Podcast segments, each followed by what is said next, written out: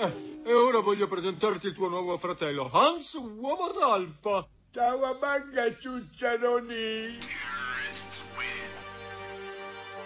Ich habe mich frecherweise in eure Frequenz eingeschaltet, um eine Einladung auszusprechen. The end is in the beginning, and yet you go on. The initiation of a new aeon. I am the king of the world, baby. It's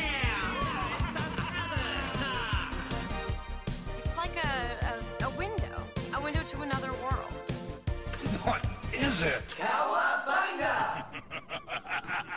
Hallo und willkommen zum Kawabanga Play Podcast, eurem Podcast für Computer- und Videospiele. Mein Name ist Captain M und mir zugeschaltet der 16-Bit Malo. Ja, hallo Captain, hallo Freunde. Da sind wir wieder. Folge 30 ist am Start. Ja, Jubiläum. Absurd, ne? Dachte ich mir heute auch schon beim Überfliegen der, der Dokumente hier.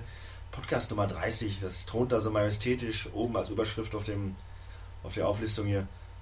Junge, Junge, Junge, 30 Podcasts. Und wir haben nichts vorbereitet. Also, Wie immer. genau. Ja, aber äh, bevor wir gleich so richtig loslegen, haben wir vielleicht doch noch ein paar Ankündigungen zu machen oder zumindest eine. Uns gibt es jetzt bei iTunes. Ist das nicht wunderbar? Ja, wir als Apple-Fans. Ja, aber- soll sie ja dann doch geben. Die Apple-Jünger, die sich wirklich auf alles, was ein Apfel auf dem sonst wo hat, stürzen. Genau. Für die ist natürlich jetzt sicherlich dann jetzt schon Weihnachten mit diesen News. Genau, das ist unser Geschenk für euch, Apfelfreunde da draußen. Wenn ihr ein Apple besitzt, dann wäre es echt schön, wenn ihr uns nicht nur abonniert, sofern das bei Apple geht. Geht bestimmt, oder das heißt bestimmt anders, keine Ahnung. Apple nähern. Apple Nieren.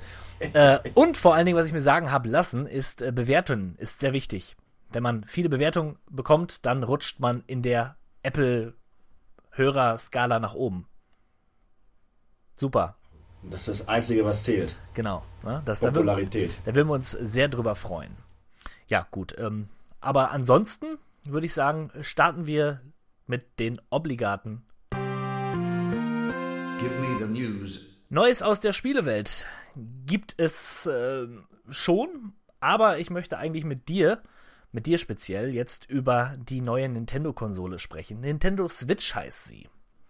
Ein Hybrid aus stationärem äh, Spielen und mobilen Gaming. Prinzipiell finde ich das eine relativ coole Idee, weil das, was sie mit der Wii U quasi begonnen haben, so vom Grundgedanken her, mit diesem äh, Tablet, was sie da haben zum, zum Spielen, ist jetzt dann wirklich, die Idee holt jetzt mehr raus, weil du hast tatsächlich ein, nicht nur ein Tablet für zu Hause zum Zocken, sondern du kannst das ja wirklich rund um den Globus quasi deinen Switch mitnehmen und im Auto anschließen und wo auch immer und dann bist du wieder zu Hause, packst du wieder in die Station rein und zockst es wie auf einer ganz normalen Konsole.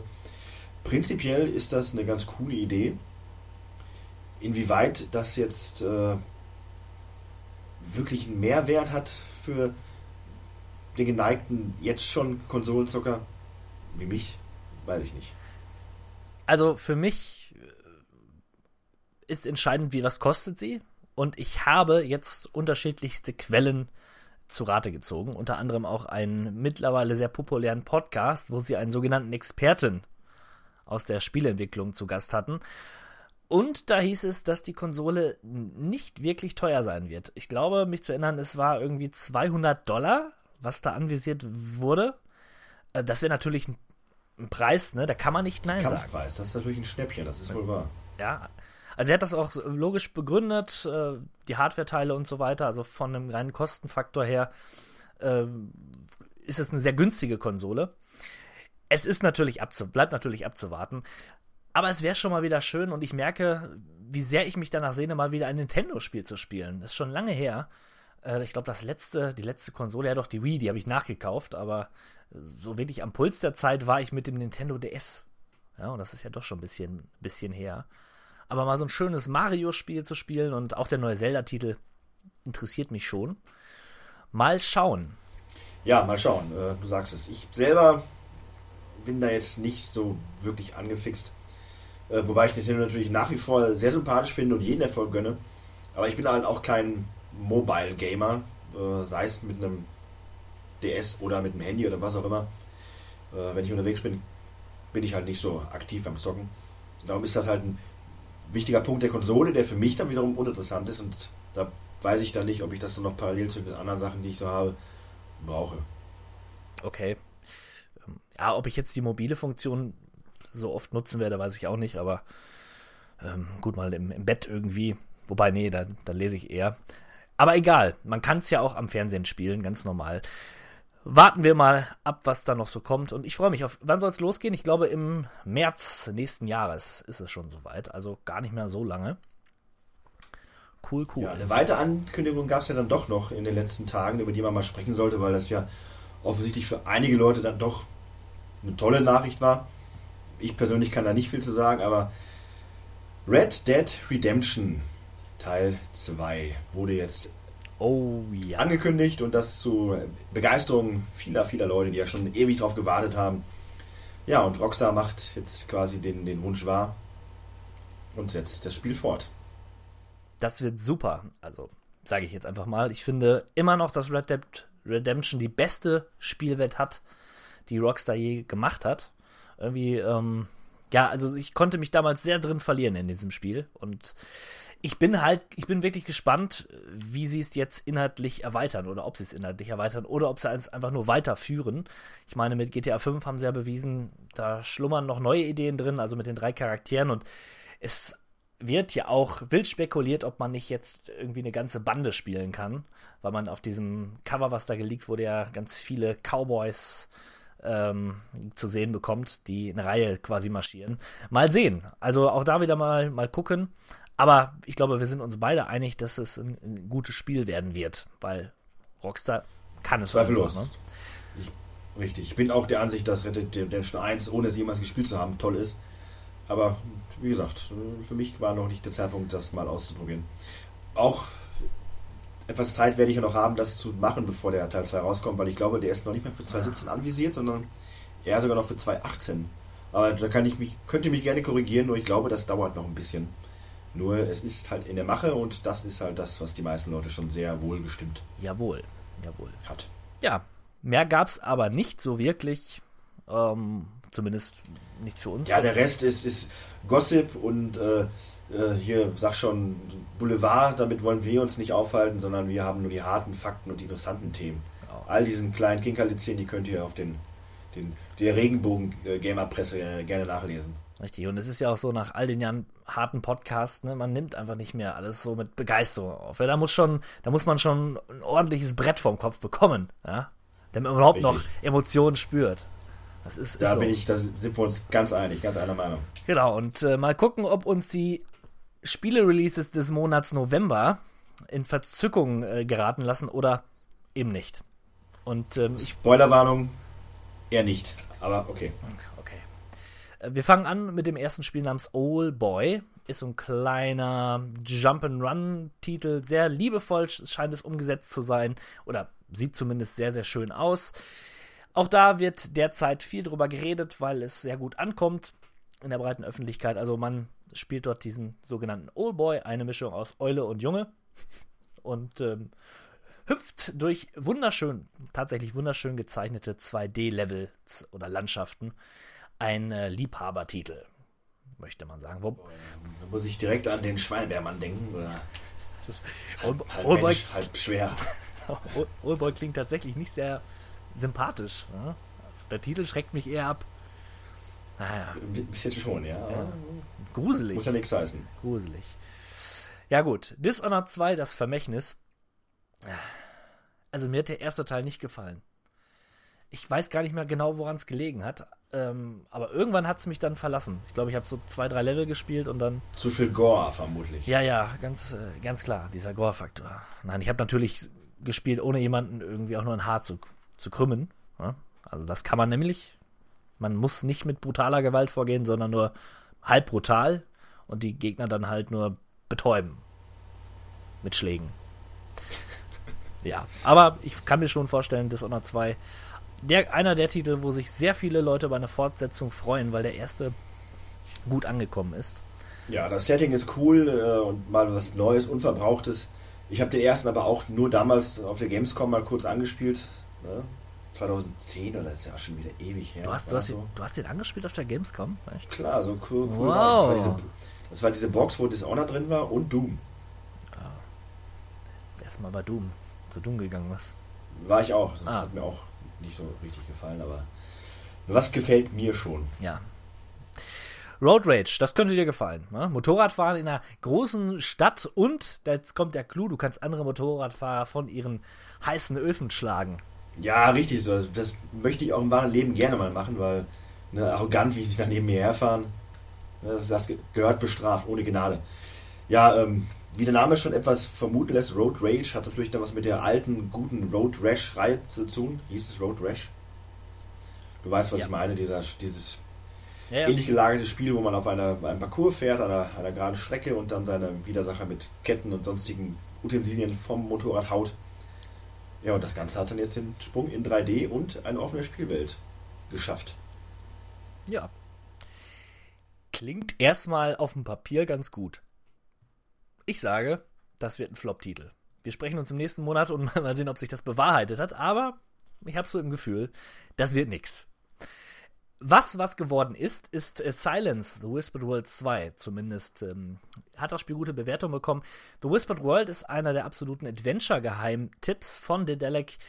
Damals, äh, ich glaube 2009, wenn ich mich nicht ganz irre, herausgekommen. War damals noch in wunderschönen 2D. Man hat dort einen traurigen Narren namens Sedwick gespielt. Und ähm, Silence setzt ein bisschen anders an und da spielt man ein Geschwisterpaar sozusagen, welches sich in den ja, in den Gräueln des Zweiten Weltkrieges in eine Fantasiewelt flüchtet, ja, also Silence. Und dort trifft man unter anderem auch auf Sedwick, Sedwick, aber auch auf die sympathische und niedliche Raupe Spot. Ja, auch eine, eine schöne Figur, die man aus dem ersten Teil kennt. Der Look hat sich ein bisschen geändert, ist nicht mehr so, ja, ist kein Comic-Look mehr, sondern eher so eine Mischung aus, aus Real und Comic. Ähm, sieht ein wenig ernster aus und nicht mehr ganz so lustig, aber ich glaube, damit haben, haben, sie die richtige Entscheidung getroffen und ja, ich nenne jetzt mal wieder die GameStar, nicht? Äh, Die hat das Spiel schon mit Lob überhäuft, was auch immer das auch bedeuten mag. Das kann man jetzt so oder so sehen. Aber naja, mal sehen. Ich freue mich auf jeden Fall drauf, mal wieder ein richtig schönes Adventure zu spielen. Und da äh, knüpft auch ein wenig der nächste Titel an, nämlich The Walking Dead Staffel 3, A New Frontier. Ja, apropos Adventure, geht weiter vom zweiten Teil, von der zweiten Staffel, die du nicht gespielt hast, wenn ich mich recht erinnere. Das ist richtig, nach wie vor. Das habe ich auch heute noch drüber nachgedacht, wo ich mir diese Liste durchgeguckt habe. Ich war so beeindruckt von dem ersten, von der ersten Staffel mit eines der ja, immersivsten Erlebnisse, die ich jemals hatte in einem Videospiel. Also wirklich, ich bin voll des Lobes, kann es auch nur jedem empfehlen.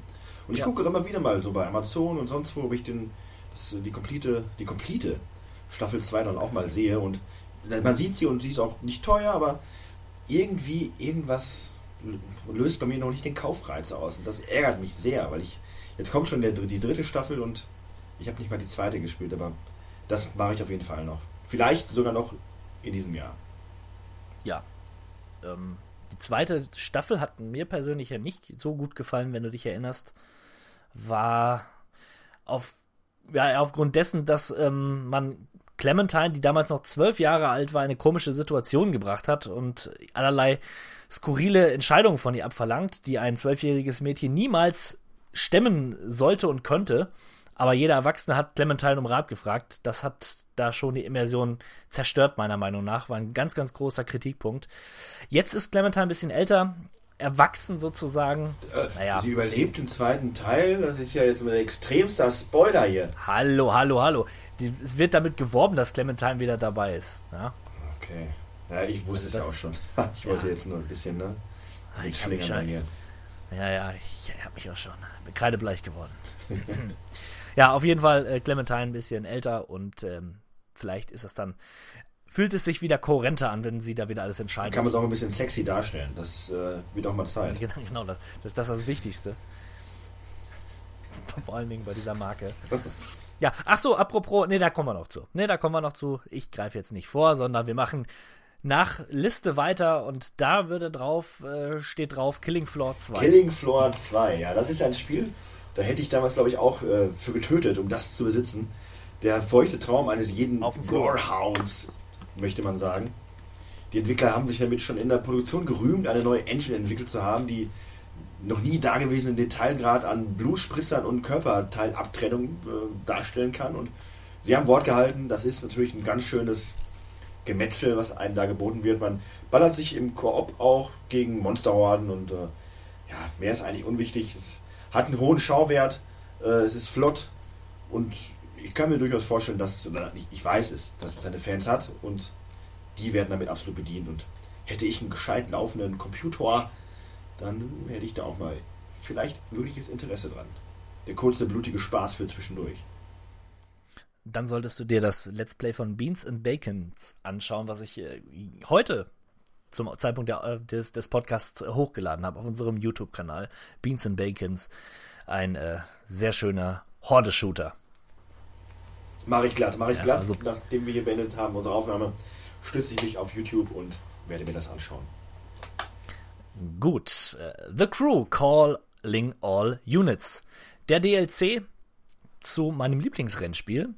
Es wird äh, das Level von 50 auf 60 angehoben, was ich gut finde. Dann habe ich endlich mal wieder ein paar äh, Motivationen, auch äh, einige der doch sehr schön zu spielenden und in der ganzen Welt verstreuten ähm, Aufgaben zu lösen. Zum Beispiel schnell fahren oder ähm, vor der Polizei fliehen. Ja, und da greift übrigens auch der DLC an.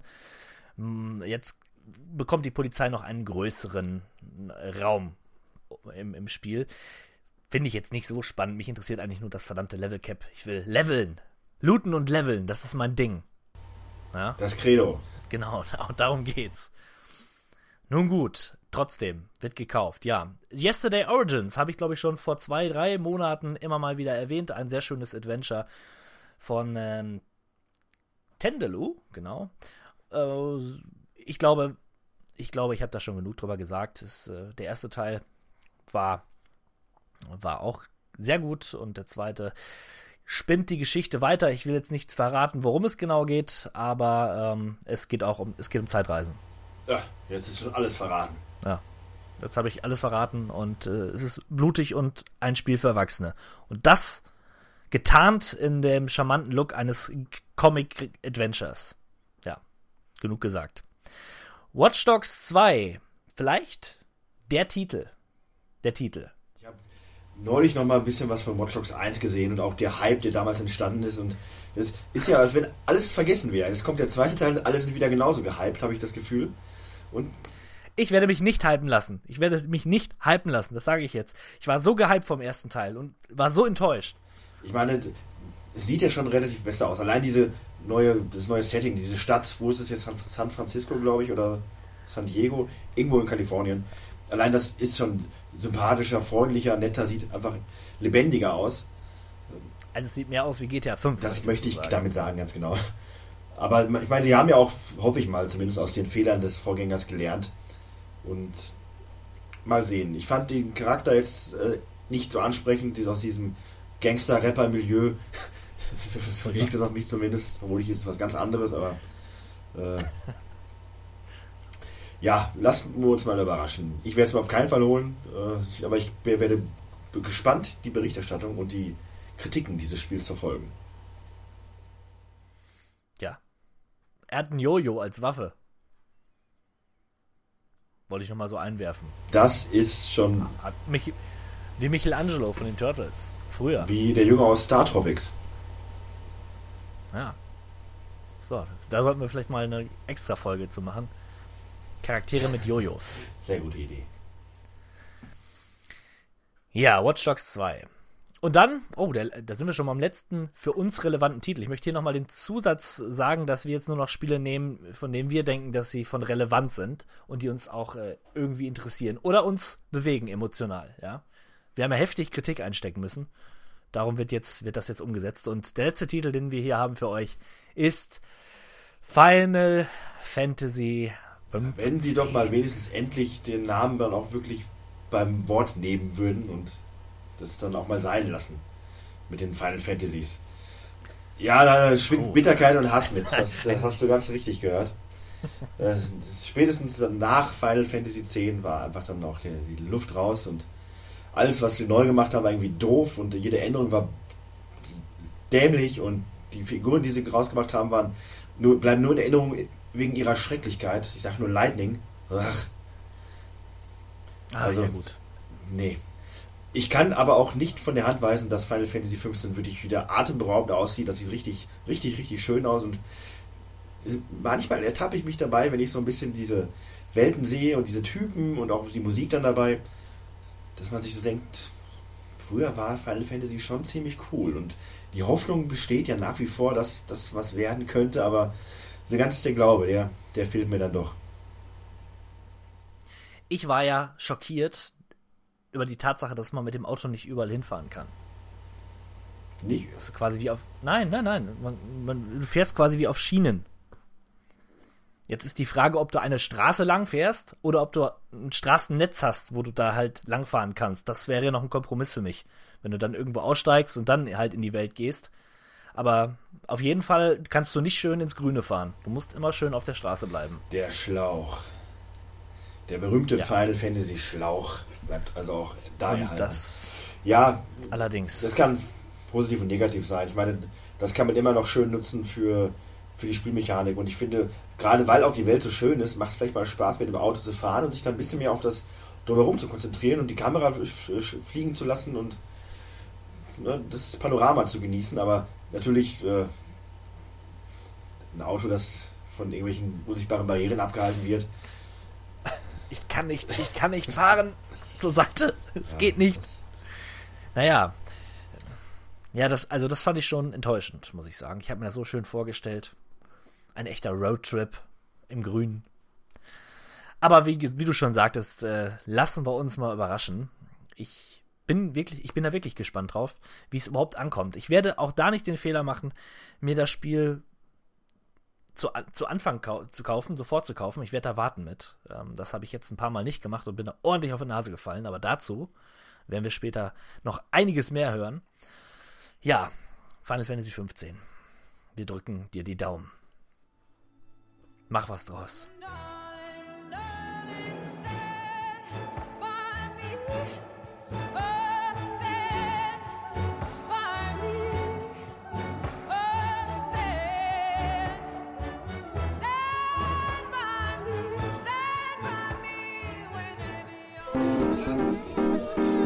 Talk to me, oh talk to me, talk to me, oh talk. Wir reden ein bisschen, wir reden heute ein bisschen viel über die Spiele, die wir gespielt haben. Das ist nämlich das Thema, was wir am liebsten mögen, nicht wahr? Ja, spielen und reden, das äh, mag ich. Es gibt, es gibt nichts Besseres. Nee, gar nichts. super cool. Also ich, ich fange mal an. Ich fange mal an äh, mit meinem Monat, was der letzte Monat, äh, ich glaube schon, als ich mein System extra für ein Spiel auf Windows 10 geupdatet habe. Ja, voller Euphorie habe ich mir Forza Horizon 3 gekauft, da ich ja hörte, dass es eines der besten Rennspiele aller Zeiten sein soll. Super, es macht alles richtig und auch, dass die Spielwelt so winzig und beschissen klein ist, kein Problem. Hey, ist doch egal. Größe ist nicht alles. Bah! Forza Horizon 3 ist kein, ist nicht das, was ich mir von einem Rennspiel erwarte. Es ist viel zu klein. Ja, es ist, du hast Australien, ja, und du bist in, einer, in 10 Minuten bist du durchgefahren. Was ist denn das? Das ist doch schrecklich. Ja, mag ja sein, dass, das Spiel schön aussieht, in Anführungszeichen. Ähm, dafür lief zu Anfang erstmal gar nichts. Die Technik war da noch nicht so toll. Es war am Ruckeln, aber gut. Ne, da da gibt es ja Patches mittlerweile, die dann nachgereicht worden sind und mittlerweile läuft das Spiel auch relativ flüssig. Ähm, es macht mir einfach keinen Spaß. Ich weiß nicht genau, woran es liegt. Wahrscheinlich liegt es doch, wahrscheinlich liegt es daran, dass Rennspiele eig- eigentlich nicht mein Ding sind. Nur The Crew kann mit seinem wunderschönen Amerika, mit seiner riesigen Größe mich beeindrucken. USA. Ja, wunder. Australien, nicht, nicht, mein, nicht mein Land. Scheint nicht mein Land zu sein. Ähm, ich bin wirklich enttäuscht. Also heißt es für, für Forza 4 Make Australia Great Again. Ja, ja, sie hätten es einfach riesengroß machen sollen. Also, und vor allen Dingen, du kennst das Land mittlerweile sehr schnell, die, die, die, die Karte. So, das kann man jetzt, man kann jetzt natürlich so argumentieren, ist ja schön, ne? Dann fühlt man sich zu Hause und keine Ahnung, damals, wie bei GTA Vice City, das war auch schön, weil es so klein war. Aber irgendwie, Mann, ich will Auto fahren, ich will weit raus. Und nicht so rumbummeln. Ha, ja. Außerdem habe ich so das Gefühl, da gibt es auch nicht so viel zu tun, wie mir verheißen wurde. Also ich habe einen echten Spielplatz. Ich habe die, die eierlegende Wollmilchsau erwartet, ja. Ich will, will alles. Der moderne Spieler möchte schließlich alles haben. Hat er auch verdient. Wenn man ihm das nicht gibt, dann ist er sauer. Ja, hat er auch verdient. Ja, das war mein kleiner Rant über Forza Horizon 3. Nicht sehr fachmännisch aus der Warte eines Rennspielfreundes, aber es kam von Herzen, würde ich mal sagen. Absolut, absolut. Äh, ich habe mich im letzten Monat mit vielen alten Sachen beschäftigt. Wir haben ja oft darüber gesprochen, über unser, unser Hoarding-Problem, ne? alles ranraffen an Spielen, was man so finden kann. Ne? Gute, ja. schlechte, günstige, teure, Hauptsache ran. Und dann saß ich hier letztens in meinem Keller und dachte mir, komm, jetzt holst du mal die Klamotten raus, die du dir geholt hast und zockst dir auch mal ausführlich. Ja, und äh, da habe ich auch mal endlich wieder den N64 angemacht und habe zwei Spiele da insbesondere gespielt. Und zwar zum einen WWF No Mercy. Vielleicht das allerbeste Wrestling-Spiel aller Zeiten. Ich, ich, ich, schmiss es rein und freute mich und sofort kam das alte Feeling wieder rauf. Ich habe tatsächlich nichts verlernt. Ich wusste direkt alle Kombinationen, alle Knöpfe, die man drücken musste, wozu sie zu gebrauchen sind. Das war schon recht cool, recht intuitiv dann wieder. Und noch mehr freute ich mich darüber dann, dass alle meine alten Charaktere, die ich vor, lass mich nicht lügen, aber 10, 11 Jahren gemacht habe, alle noch da waren. Und ich zock dann so und fange eine Karriere an mit meiner Hauptfigur ja, und war unschlagbar. Ich hatte ja auch die ganzen Bonussachen dazu gekauft und tolle Moves und alles. Und auf einmal äh, kam meine Figur zum Ring und ich, ich, wunderte mich, warum denn so merkwürdige Musik kommt, weil man kann sich auch dann Intro einstellen und äh, Video und sowas. Ja, und dann kam so komische Musik und dann kam so ein Typ raus mit Glatze und einfach nur einer schwarzen Hose und schwarzen Stiefel und ich so, wer, wer ist das denn? Ja, das war der Default-Charakter und ähm, das Spiel hat sich dann einfach komplett resettet und dann fiel es mir wieder ein. Ja, man darf nicht den Karrieremodus spielen bei einer gewissen Auflage dieser Spiele. Da ist nämlich ein Bug drin. Wenn du es nämlich spielst, kann es sein, dass er dann einen kompletten Datensatz platt macht. Das passiert. Meine ganzen Wrestler, ich hatte bestimmt 18 mit verschiedenen Outfits und teilweise auch alle komplett mit Moves-Sets voll. Ich hatte die ganzen Bonussachen, wo man da echt lange Zeit für investieren muss, um diese Münzen zu gewinnen. Hatte ich alles äh, erspielt und tja, das ist alles weg. Ich habe dann wieder angefangen, einen neuen Wrestler zu machen, habe aber gesehen, verdammt nochmal, was musste ich früher doch Zeit gehabt haben, denn das ist echt schweineaufwendig, was man alles einstellen kann und ja, dann habe ich es bleiben lassen und habe mich dann mit Mario Kart 64 beschäftigt, denn es ist kein Geheimnis, dass in den nächsten Tagen eine Großveranstaltung ansteht, nämlich die Mario Kart Weltmeisterschaft 2016, die zweite Auflage. Und ich hatte mir auch dazu noch einen neuen Controller gekauft und musste den dann auch mal testen und habe dann mir Mario Kart 64 mal reingeworfen. Und auch da fiel mir auf, mein Gott, habe ich das als äh, Heranwachsender vor 10, 12 Jahren doch bis zum Umfallen gespielt. Und auch heute noch ist es vielleicht das zweitbeste, ja doch, Mario Kart-Spiel aller Zeiten. Dazu komme ich später vielleicht nochmal zu einer genauen Auflistung der, der tollen Titel. Aber ja, mache ich gerne, mache ich gerne. Jedenfalls Mario Kart 64 hat auch nach wie vor seinen Charme und äh, einer der Titel, auf die ich mich bei der WM am meisten freue. Und ich glaube, auch da werde ich, wie eigentlich in fast jedem Mario Kart-Titel, unschlagbar sein. So, so. Ist das so? Ja, ich, ich denke, also weiß mir das Gegenteil, dann. Äh also die Zuhörerinnen und Zuhörer da draußen, meldet euch bei uns und dann seid ihr vielleicht dabei. Open Challenge, ja, schreibt uns und ich werde entsprechende Turniere organisieren, wenn ihr glaubt, es gegen mich und meine Mario Kart Skills von 1 bis 8 aufnehmen zu können. Kommt her, ihr Pussys. I'm a Wario. I'm gonna win. Ich mach mal weiter. Äh, ich reg mich, ich reg mich jetzt noch mal ein bisschen auf. ich bin gerade innerlich noch so aufgewühlt. Äh, Mafia 3. Mafia 3. Uh, ja, ja, ja. Da kann ich das schon eher nachvollziehen, aber, aber bitte. Mafia 3 ist kein schlechtes Spiel. Das möchte ich erstmal vorausschicken. Wenn man es, wenn man sich darauf einlässt auf dieses Spiel. Ähm, aber was völlig inakzeptabel ist, und da will ich, also da kann man, da gibt es auch keine Entschuldigung, es sah zumindest zu Anfang, ich, mittlerweile haben sie wohl ein bisschen was gepatcht, es geht, aber es, äh, wohl nein, es sieht immer noch nicht schön aus. Grafik ist nicht alles, versteht mich bitte nicht falsch, aber ich habe Screenshots, die werde ich vielleicht auch mal hochladen an der Stelle. Da sieht das Spiel aus wie ein PlayStation 2 Spiel. Nicht schön. Wirklich, also katastrophal teilweise. Ich dachte, was ist denn hier los? Die Leute, die reden nicht, teilweise nicht synchron, sie gucken sich teilweise nicht an beim Reden, ne? Also von wegen Storytelling, oh, so toll inszeniert, wow, Wahnsinn. Nee, das ist, fühlt sich nicht cool an. Ich hab, es gibt Vergleichsvideos auf YouTube zu Mafia 2 und 3.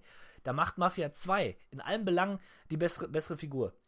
Die haben ganze Animationen einfach weggelassen, weil ich das Gefühl hatte, ich habe so das Gefühl, die hatten, die hatten nicht genug Zeit. Und dann äh, haben sie das einfach gelassen. Du kannst bei Mafia 2 beispielsweise einen Telefonhörer abnehmen an so einer Telefonzelle. Einfach so, kannst du machen. Bringt nicht viel, aber geht in 3 geht es nicht mehr. In, Ma in, Mafia 3 gehst du, machst du einen Raubüberfall, gehst raus und die Polizei ist hinter dir. In Mafia 2 gehst du rein, gehst raus und wenn du vor dem Laden stehen bleibst und ein bisschen weiter weg gehst, siehst du, wie erst ein Polizist vorbeikommt, der geht dann in den Laden rein, spricht mit der Tante, die du überfallen hast und so weiter. Also viel realistischer an der Stelle auch und fühlt sich viel besser an. Also es sind so Kleinigkeiten, wenn man mal drauf achtet. Die Autos ähm, kannst du ganz, die haben ein ganz anderes Schadensmodell bei, beim zweiten Teil. Beim dritten habe ich das Gefühl, es gibt gar keins wirklich, kein wirkliches. Also lieb, das, da wird, wirkt es wirklich lieblos. Und ähm, ich muss auch sagen, die Geschichte ist okay. Ja, auch der Lincoln Clay ist, ja, ich, man kann ihn nachvollziehen in seiner Motivation, das ist schon mal wichtig. So. Ähm, trotzdem sind mir Geschichten direkt aus dem, aus dem italienischen Mafia-Milieu lieber, aber gut, das ist eine Geschmackssache. Ähm, dieser Dokumentarstil, der da an den Tag gelegt wird, äh, du hast es sicherlich gesehen, wurde ja sehr positiv ähm, benannt und so weiter, ist nett, aber ey, da gibt es Filme, die tausendmal besser sind. Also da ist es halt ein cineastisches Element, das wirkt ein Film einfach besser, weil, zumal weil die, die Sachen, die da erzählt werden, jetzt nicht so spannend sind. Und es ist irgendwie alles sehr vorhersehbar, aber ähm, ja, dann, dann die Open World, die nutzt sich schnell ab. Das, was du tust, ist immer dasselbe. Ähm, auch da funktionieren teilweise Questreihen nicht. Ähm, äh, ja, ich könnte jetzt, ich habe eine riesige Liste gemacht mit, mit Sachen, die, die fehllaufen. Ähm, ja, und was ich noch erwähnen möchte, sind halt Abstürze. Das Spiel stürzt, stürzte mir gerade zu Anfang ständig ab auf die, Spiel die PC-Version. Vielleicht ist es auf der PlayStation 4 anders. Aber ich glaube, auch da gab es echte Schwierigkeiten. Und das, also ich werde mir nie wieder so ein AAA-Spiel zu, Anfang, zu, zu, zu uh, Release holen. Ich werde jetzt immer warten, das nervt mich. Das ist mir schon so oft passiert. Ein trauriger ja. Trend, der inzwischen zu Standard geworden ist. Also wirklich. Fall. Ja, ja, bei Mafia 3 habe ich halt auch sehr viele, auch teilweise lustige Bug-Videos gesehen und auch, dass sich die Animationen wiederholen. Dieses, äh, wo man Leute entweder umbringen oder bekehren kann, quasi zu seiner Truppe zu kommen, ist immer das gleiche. Wie viele Kehlen der Typ dann durchschneidet, das ist einfach dann irgendwann nur noch absurd. Äh, aber okay. Diesen, diesen Grad äh, von Spielen, die eine cineastische Geschichte erzählen wollen, aber halt auch Open World und Freiheit lassen, laden halt auch dann echt zu vielen merkwürdigen Momenten ein. Wenn man einen Typen spielt, der eigentlich ähm, ein guter sein soll, aber alles platt metzelt ohne Grund, wie zum Beispiel in Watch Dogs 1 oder auch der Typ in Mafia 3, ähm, lässt eines ein bisschen seltsam wirken, finde ich. Ja gut, das ist halt das, dieses ludonarrative Dissonanz-Ding. Ähm, das fände ich jetzt noch nicht mal so schlimm. Also da stoße ich mich nicht so sehr dran. Äh, ich meine, wir erinnern uns an The Division, das war wirklich ein bisschen komisch wenn du da armen Leuten irgendwie äh, Wasser abnimmst oder gibst und die geben dir dann ihr bei, bei äh, minus 30 Grad gefühlt äh, ihren Schal ab. Das ist albern. Aber das finde ich jetzt bei Mafia 3 nicht so schlimm. Ich finde es halt viel, viel schlimmer, dass alles so fehlerhaft ist und so lieblos teilweise wirkt. Ähm, kurz nochmal zum Soundtrack, der ist wirklich gut. Also da kann man nicht sagen, das ist ein Soundtrack, wie ich ihn auch gemacht hätte, hätte ich mich äh, für diese Epoche also interessiert und ein Spiel drüber gemacht. Ähm, auch da habe ich schon wieder Kritiken gehört. Ja, das ist doch alles abgedroschen und jeder Hit wird genommen und da hätte man doch hier und da. Will ich nicht. Auch nochmal sowas bei Open World Spielen, ja. Äh, schöne Grüße an Ubisoft, unsere Crew. Da irgendwelche komischen Indie-Rock-Pfeifen-Sachen reinzupacken, ja, kann man als Musikfan kann ich mir CDs kaufen von denen, aber das möchte ich bitte schön nicht in solchen Spielen, ja, die eine gewisse Epik auch äh, transportieren wollen und eine große Geschichte erzählen wollen. Oder einfach nur ähm, sich Amerika erschließen, wie jetzt bei The Crew. Da will ich einen Soundtrack haben, der dem, mit Hits, die man kennt und so weiter, da kann, darf man ruhig ein bisschen mainstreamig sein.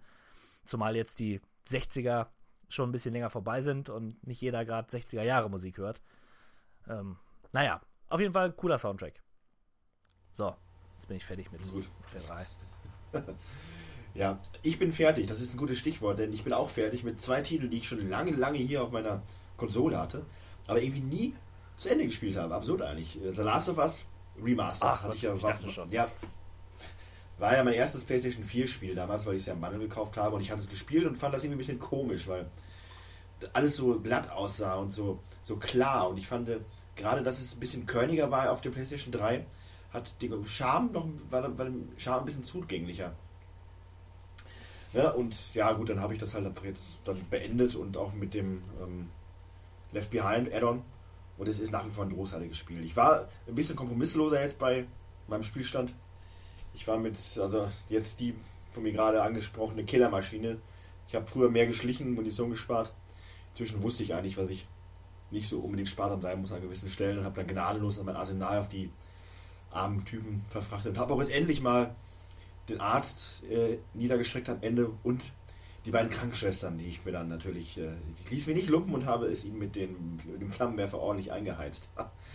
Wie grausam eigentlich, habe ich danach ziemlich schlecht gefühlt, aber gut, man soll sich vielleicht auch schlecht fühlen beim Ende von The Last of Us, ein wenig zumindest. Von daher ganz passend. Naja, das andere Spiel war dann XCOM und da habe ich auch seinerzeit Lobeshymnen draufgehalten, was das für ein klasse Rundentaktikspiel ist und das ist es ja auch und ich hatte wirklich eine Menge, Menge Spaß mit dem ganzen Gameplay, auch mit dem Basisaufbauen und cooles Setting. Alles toll. Und irgendwann habe ich dann aufgehört und nicht weitergemacht. Und ich weiß nicht warum. Und dann habe ich es jetzt neulich wieder reingeschmissen, die Mission gestartet und was stellte sich heraus? Das war die letzte Mission. Ja, 20 Minuten später war ich dann durch. Habe dann die. Die Story ist halt nicht das Stärkste an dem Spiel, aber es war ein rundes Ende und ich war zufrieden. Und aus dem Grund wollte ich mir dann auch jetzt direkt dann XCOM 2 zulegen habe ich aber nicht getan, denn ich habe festgestellt, das Add-on XCOM Enemy Within, das es gibt für die PlayStation 3, das kriegst du auch hinterhergeschmissen. Das habe ich mir jetzt erstmal zugelegt. Das müsste jetzt über die Tage ankommen, hoffe ich. Das werde ich dann zuerst noch spielen und dann werde ich mir demnächst XCOM 2 nochmal zulegen. Weil es gibt so ein paar Sachen bei XCOM 2, wo ich schon weiß, die werden mir nicht gefallen, dass es halt viele Missionen gibt, die ein gewisses Zeitlimit haben. Und gerade das fand ich bei dem ersten interessanter. Dieses langsame Vorrücken, dieses in Position bringen, auch mal ein bisschen warten. Und wenn du da ein Drittel an Missionen hast, wo du einfach nach vorne rushen musst, da, das, das ist nicht so mein Spiel. Das, was ich weiß, was man bei dem Add-on von Teil 1 machen muss, Enemy Within, das reizt mich schon mehr und da freue ich mich schon drauf und da bin ich dann jetzt auch. Ich erwarte, dass es mein XCOM vorher wieder anfacht und ich dann auch direkt XCOM 2 danach nachlegen werde. Aber interessant ist auch, das, das Add-on ist kein Add-on, was man einfach Add-on, sondern man muss eine neue Kampagne starten, um dieses Spiel zu spielen. Das heißt, ich muss auch die normale Kampagne neu starten. Was für mich aber kein Problem ist, weil es hat, wie gesagt, echt viel Spaß gemacht. Ich hatte auch jetzt eine längere Pause, also starte ich da sehr, sehr gerne. Ja, klingt gut. Von vorne. Klingt gut, klingt gut. Ähm, ich habe ein bisschen No Man's Sky weitergespielt und bin gestrandet auf einem Planeten, weil dort ein Raumschiff lag, was defekt war, was aber besser war als meins. Oder ist.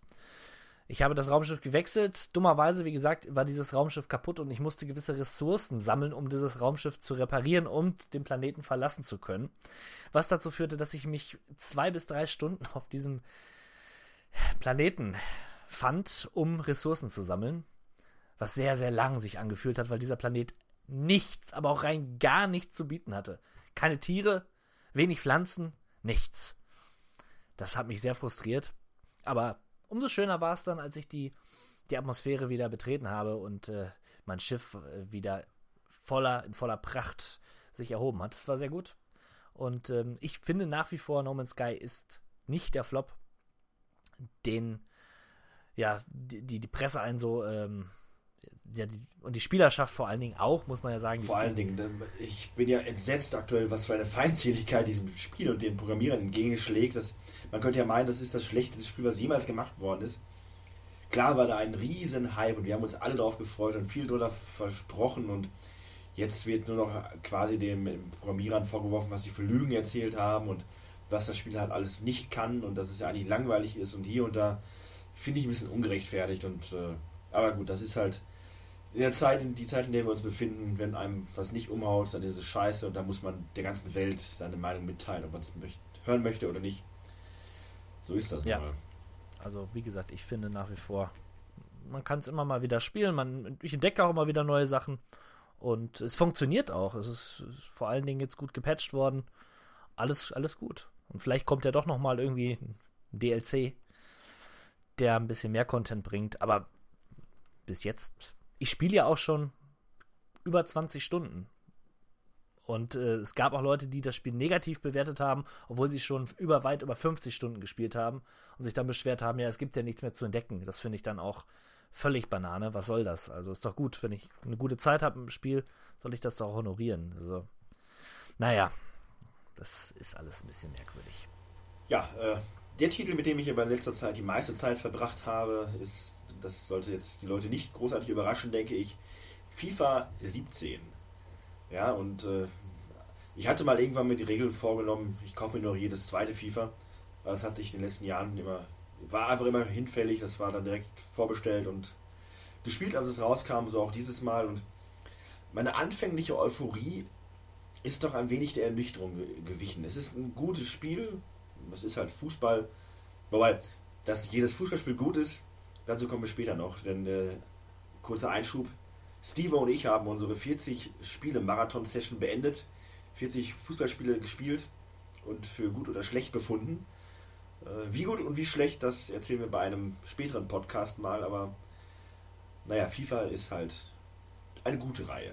ne? Das vorab. Es ist eine gute Reihe, man kann meckern über Momentum und hier und da, wie man möchte, aber man spielt es ja trotzdem ganz gerne, gerade auch gegen Kumpels. Aber ich muss sagen, Teil 17 oder FIFA 17 zieht gegen FIFA 16 doch den kürzeren, weil das Spiel als solches einfach nicht so flüssig ist. Man hat teilweise merkwürdige Bewegungen bei den Figuren, alles fühlt sich so ein bisschen unrealistischer an. Dazu kommen halt von wegen äh, verbesserte Laufwege der KI. Man ärgert sich teilweise, wie dümm, dümmlich die Kollegen laufen, suchen keine freien Passwege oder laufen einfach hinter ein. Und man, wie oft ich schon Pässe auf mich selber gespielt habe, weil der, der in der Empfangleute weglief und ich einfach hinterher rennen musste hinter meinem eigenen Pass. Sehr, sehr ätzend. Dazu, und das ist vermutlich das Momentum, habe ich teilweise wirklich starke Balancing-Probleme. Manchmal lasse ich mich von einem Team auf äh, Weltklasse 3-4-0 abfiedeln und, und einen Spieltag später äh, sieht es genau andersrum aus. Und die Erklärung dafür ist eigentlich nicht wirklich vorhanden. Ne, also das sind doch relativ starke Leistungsschwankungen.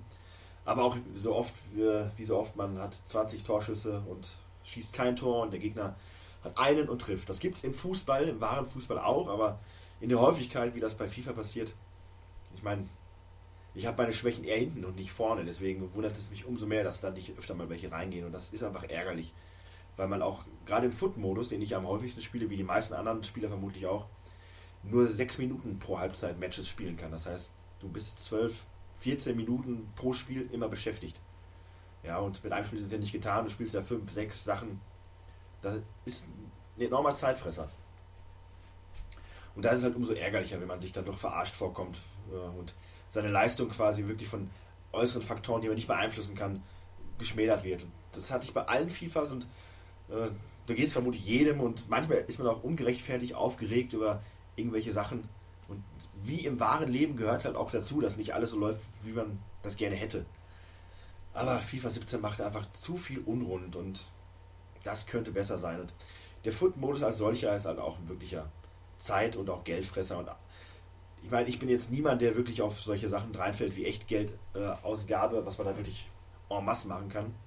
Aber man merkt halt an so vielen Stellen, das ist nur darauf ausgelegt, dass du da was reinpumpst und auch äh, die Pa- Packs, die du kaufen kannst, passen nie zu den Packs, die du einkaufst. Also sprich, du kaufst dir Münzen, äh, in verschiedenen Variationen, 100, 200, 300, aber du kannst nie für 100 oder 300 irgendwas kaufen, sondern immer für 150, für 250. Das heißt, du musst immer mehr kaufen eigentlich an Packs, als du eigentlich dann zur Verfügung hast. Also du kannst das Beste niemals in, in der runden Summe kaufen, sondern da ist immer was übrig oder was zu wenig. Also musst du dann noch ein neues Pack kaufen. Das ist natürlich logisch und machen vermutlich andere Spiele auch, wo du dich einkaufen kannst mit Echtgeld.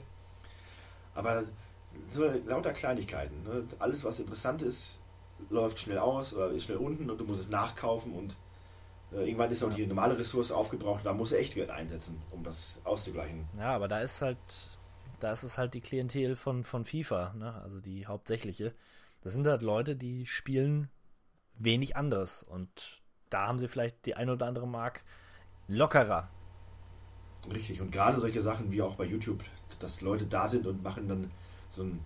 Du kannst ja Spielepacks kaufen, das ist so wie Sammelkarten bei Aufkleberalben. Dann kaufst du so ein Paket und hast dann da sieben, acht Spieler drin, du weißt vorher nicht wen. Und dann wird dann so ein Trommelwirbel gemacht und dann hast du direkt beim ersten Dingens dann den besten Spieler des Pakets. Ja, meistens ist es egal, den du nicht gebrauchen kannst oder einer, der gar nicht so gut ist. Aber manchmal in 1 zu 100.000 hast du dann den Superstar. Ja, aber wir wissen. Ja, und da machen. Ich sag, wir wissen es ja selbst, wie es ist, ne? So, ein- so ein Sammelpäckchen aufzumachen ist was Feines. Und das ist fein und das motiviert mich auch immer weiterzumachen. Man kann diese Päckchen auch über andere Wege er, erstehen und das, das mache ich aktuell so ein bisschen. Ne, aber auch da, da geht halt das, das Spielgeld drauf, was man dann beim Spielen quasi gewinnt. Und irgendwann ist das auch wieder weg und dann hast du wieder Lust, ein Päckchen aufzureißen und dann kaufst du dir das halt. Ne? Ich hab, selber habe auch schon was ausgegeben, klar. Aber das, sind wirklich geringe Mengen. Ne? Ich habe mich im Griff, kein Problem. Verstehe, Ah. verstehe. Es gibt da so äh, Begrenzungen von ich glaub, 1,50 bis 100 Euro. Ja, und allein, dass es 100 Euro Pakete gibt und die auch nicht selten verkauft werden. Ja, dass selbst die GameStar ein Video macht, wo der Redakteur sagt, ja, ich habe mir jetzt das 100 Euro Paket gekauft und jetzt gucke ich mal, ob ich hier eine Mannschaft zusammenstellen kann. Und dann macht er da eine Viertelstunde lang nur Päckchen aufreißen. Äh, ja, naja, also lange Rede, kurzer Sinn. FIFA 17 profitiert von der geupdateten Lizenz, der Kader der, der aktuellen Saison, äh, der Präsentation, die etwas schicker ist, dass Marco Reus auf dem Cover ist und das ganze Spiel schwarz-gelb ist, natürlich auch ganz fantastisch. Aber äh, rein spielerisch hat mir FIFA 16 wesentlich mehr Spaß gemacht. Mal sehen, ob das noch irgendwie ausgeglichen wird oder ob, da was kommt. Man gewöhnt sich ja auch so ein bisschen an das Spiel nach und nach und auch an die, an die Macken und kann damit dann besser umgehen. Aber restlos begeistert bin ich auf keinen Fall. Ach, ja, oh. Vielleicht noch ein paar Worte zum, zum Karrieremodus, dem Modus, wo man den Alex Hunter auf seinem Weg vom Amateurspieler zum Superstar begleitet. Oh ja, das äh, interessiert mich auch. Ja, es ist lustig und interessant, aber auf Dauer doch relativ eintönig. Ähm, diese Story-Einschnipsel passieren zu selten und man hat zu wenig Auswirkungen prinzipiell auch auf den Ausgang der Geschichte. Ich habe das selber noch nicht ganz ausprobiert, aber eigentlich ist alles, was du machst, äh, wirkt sich in, in ein paar Dialogen aus, aber die Geschichte, so wie sie abläuft, verändert sich nicht großartig. Du hast zwischendurch mal ein paar Sprüche mehr oder ein paar Sprüche weniger. Und auch das, was du in Interviews sagst, beeinflusst prinzipiell nur ja eigentlich gar nichts. Wenn du entsprechend gut trainierst oder äh, Spiel an sich gut beherrscht, dann kannst du sagen, was du willst, du kannst trainieren, wie du möchtest. Irgendwie spielst du ja trotzdem die Geschichte geht weiter. Äh, aber das klingt jetzt negativ, ist es eigentlich nicht, weil es hat Spaß gemacht und ich habe das wirklich in einem Zug fast schon, ich meine, es geht nicht, aber ich habe wirklich sehr, sehr ausführlich und auch dann wirklich nur diesen Karrieremodus gespielt, bis ich durch war. Ja, und einziger Wermutstropfen ist, man spielt nur eine Saison, danach ist Schluss. Äh, ist halt die Frage, ob die nächsten FIFA dann die Geschichte von Alexander weitererzählen werden oder ob es neue Geschichten gibt. Ich persönlich muss das nicht unbedingt haben. Aber naja, schauen wir mal. Ja, ich habe die Special Edition von Skyrim gespielt. The Elder Scrolls ist ja jetzt für PlayStation 4 mit allen DLCs erschienen. Und wenn man die PC-Version hat mit den dazugehörigen DLCs, dann wird automatisch geupgradet auf die äh, Special Edition von Skyrim. Und da habe ich gedacht, ja, ich schaue mal rein. Und es ist nach wie vor ein großartiges Spiel. Leider ähm, führte das Spiel dazu, dass mein PC abgestürzt ist und ich einen Bluescreen hatte. Ja, tatsächlich ärgerlich, wirklich. Und ich musste ein System zurücksetzen und das war, da musste ich erstmal hinkommen, das war ganz schön aufwendig. Und dann habe ich es wieder deinstalliert. Also, irgendwas war mit diesem Spiel. Es stürzte, einmal stürzte es ab und dann dachte ich noch, naja, okay, kann passieren. Und dann halt dieser Bluescreen. Gruselig, ich sage es dir. Da habe ich echt schon. Das sind so Momente, wo einem äh, das Herz in die Hose rutscht. zu Recht, zu Recht. Aber man muss ja auch sagen, gut ist, dass, ich glaube, haben wir auch schon letztes Mal erwähnt, dass Bethesda Sony weichgeklopft hat und die Mods jetzt zugelassen sind. Ja. Zumindest die von Sony freigegebenen Mods, aber immerhin besser als nichts. Ja, ist doch, ist doch okay. Ähm, ja, ich bleib noch mal beim Rollenspiel. Äh, ich spiele derzeit South Park, The Stick of Truth. Zum zweiten Mal. Diesmal auf dem PC und ich liebe dieses Spiel. Nach wie vor liebe ich dieses Spiel und ich freue mich dann auch schon auf den, auf das, auf den kommenden Titel. Nächstes Jahr wird er hoffentlich erscheinen. Äh, was soll man sagen? Wir haben ja einen ganzen Podcast diesem Spiel gewidmet. Echt so lustig, so amüsant, wirklich. So viel zu entdecken, so viel, so viel Liebe steckt in diesem Spiel drin. Zum, zur Serie, aber auch zum Spiel im Allgemeinen. Ganz, ganz toll. South Park als solches ist ja schon eine großartige Serie. Auch die aktuelle Staffel sehr interessant. Äh, bin mal auch gespannt, wie sie jetzt mit dem Wahlergebnis in Amerika umgehen werden, weil das ist ja, ja wirklich total verwoben, quasi auch die aktuellen Geschehnisse. Ja. Naja, und Stick of Truth, lustig, weil ich gucke auch gerade wieder aktuell alle alten äh, South Park Staffeln. Das ist äh, interessanter Zufall. Ja, Aber du hast recht, das ist ein tolles Spiel und langsam kriege ich auch mal wieder Lust reinzuschnuppern. Also es lohnt mhm. sich auch zum zweiten Mal. Ich weiß nicht, alles kann man, ist wie halt eine Serie, ne? Eine Folge von South Park, die man sich anschaut. Geht auch öfter. Ich glaube, ich mache das, wenn ich mit der Staffel 15 oder 14, ich weiß gerade nicht, welche das war, wenn ich mit der durch bin, endet sie ja quasi mit dem Anfang von Stick of Truth. Dann äh, werde ich das Spiel, glaube ich, auch mal wieder, wieder reinlegen. Ja, und diesmal werde ich alles schon Pokémon sammeln und alle Facebook-Freunde. Das war ja so ein bisschen das, äh, ja, was, das, was ich kritisiert habe am Spiel. Es gibt ja durchaus Passagen, zu denen du nicht mehr zurückkehren kannst und ja, wenn dann schon Pokémon lag, das sind so kleine ne, Monsterchen. Genau. Verahnen lässt. Ahnen lässt, Sammelgegenstände, Sammelmonster. Ja, und wenn man die verpasst, ist das schon traurig. Richtig, auch so wie die Facebook-Freunde. Also tatsächlich mag ich das ja nicht, so Sammelsachen. Äh, ist mir eigentlich egal, ich bin keiner, der alles komplett haben muss, aber bei dem Spiel fand ich das schon sehr interessant und äh, ja, gerade die Facebook-Freunde sind intelligent ins Spiel eingebaut, weil jeder Freund, der ja durch diese diese Twitter-Verblödelung ähm, Nachrichten schickt, die sehr, sehr amüsant sind. Schweinebärmann. Das ich meine jetzt vollkommen Ernte. Schweinebärmann. Was gibt's Neues? ja, spielt es, wenn ihr es noch nicht gespielt habt. Ja, absolut. Ja, Comic-Look und äh, detailgetreue Umsetzung habe ich auch im Angebot und das habe ich glaube ich schon so oft erwähnt, dieses Spiel als Geheimtipp, als was spiele ich gerade, vermutlich auch schon. Die Rede ist von meinem Puzzle-Highlight schlechthin, Catherine. Äh, erinnerst dich vielleicht daran? Ich erinnere mich, das äh, kommt wirklich häufiger vor, ja. Ja, und jetzt, wo ich es gerade wieder spiele, muss ich einfach feststellen, das ist ein, ist ein richtig cooles Spiel, was einfach Spaß macht und auch so ein bisschen, ähm, ich will nicht sagen, ich fühle mich dadurch angesprochen durch die Geschichte, aber schon eher etwas, was erwachsenere Themen sind. Bindungsängste und äh, das oh. Erwachsenwerden als solches ähm, wann hat man, wann gibt man seine eigene Freiheit auf zugunsten einer, einer, einer größeren, äh, einer größeren yeah. Gemeinschaft und solche Themen. Äh, das Ganze natürlich dann in einer typischen Anime-Manga-Geschichte verpackt, auch mit dem, mit dem dazugehörigen Twist.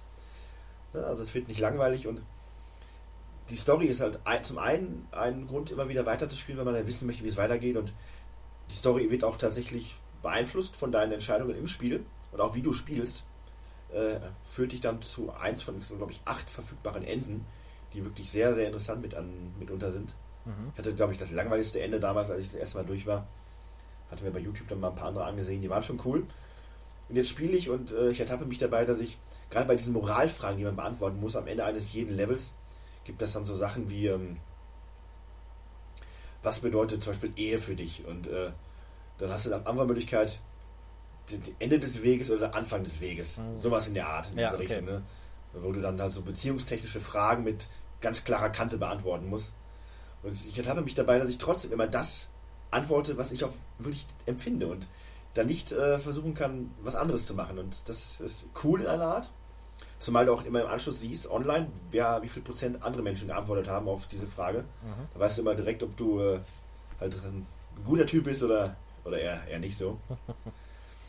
ja, das, das ist halt immer interessant und spannend. Und ansonsten das Puzzle-Gameplay, und das ist ja eine Sache, die ich eigentlich hasse. Ich bin kein Freund von Ja, Puzzlespielen. Das Fürchterlich. Ja, das hat mich ja dazu gebracht, dieses Spiel erst gar nicht zu spielen, weil die Optik, die fand ich ja schon immer cool. Dieses wirklich äh, Shin Megami Tensei Optik 1 zu 1. Äh, man könnte meinen, man schaut sich gerade ein Anime an. Ja, vielleicht nicht ganz so flüssig, aber naja. Jedenfalls, äh, das Puzzle-Gameplay macht einfach so viel Spaß, wenn man das recht schnell lernt und danach intuitiv auf diese ganzen, dieses Blöcke-Geschiebe eingeht und das nervt nicht, das macht Spaß. Und je schwieriger das wird, desto mehr Spaß hat man auch dann an dieser Herausforderung zu wachsen. Und das ist etwas, was ich nicht gedacht hätte. Ne? Alles, was für mich so ein bisschen mit Kniffelei und Knobelei und Puzzeln zu tun hat, das finde ich eigentlich langweilig. Aber bei diesem Spiel ist es einfach nur, macht es einfach echt Laune. Und du hast auch immer so ein bisschen Stress, weil du auch immer ein Zeitlimit hast und du hast wirklich Gefahr, die von unten lauert. Und die Levels sind auch nicht so lange. Das heißt, ne, du hast das meistens dann nach, wenn du weißt, wie es geht, vier, fünf Minuten bist du dann auch durch. Ne, Du hast dann pro Levelabschnitt, glaube ich, drei Segmente, wo du klettern musst, diesen Turm hoch, indem du die Blöcke verschiebst. Und das geht relativ zügig. Du kannst auch nach jedem speichern, du bist dann nicht genötigt, das äh, zu, zu einem Marathonlauf durchzuziehen. Ja, und äh, von daher, das ist eine ganz klare Kaufempfehlung für Anime-Freunde, für Freunde einer coolen Geschichte und für Puzzle-Freunde sowieso. Aber wie gesagt, Kerzul ist ja schon längst kein Geheimtipp mehr, eigentlich. Von daher, Ja, gut, dass du das nochmal so mit dem Puzzeln erwähnst, dass es dann doch Spaß macht.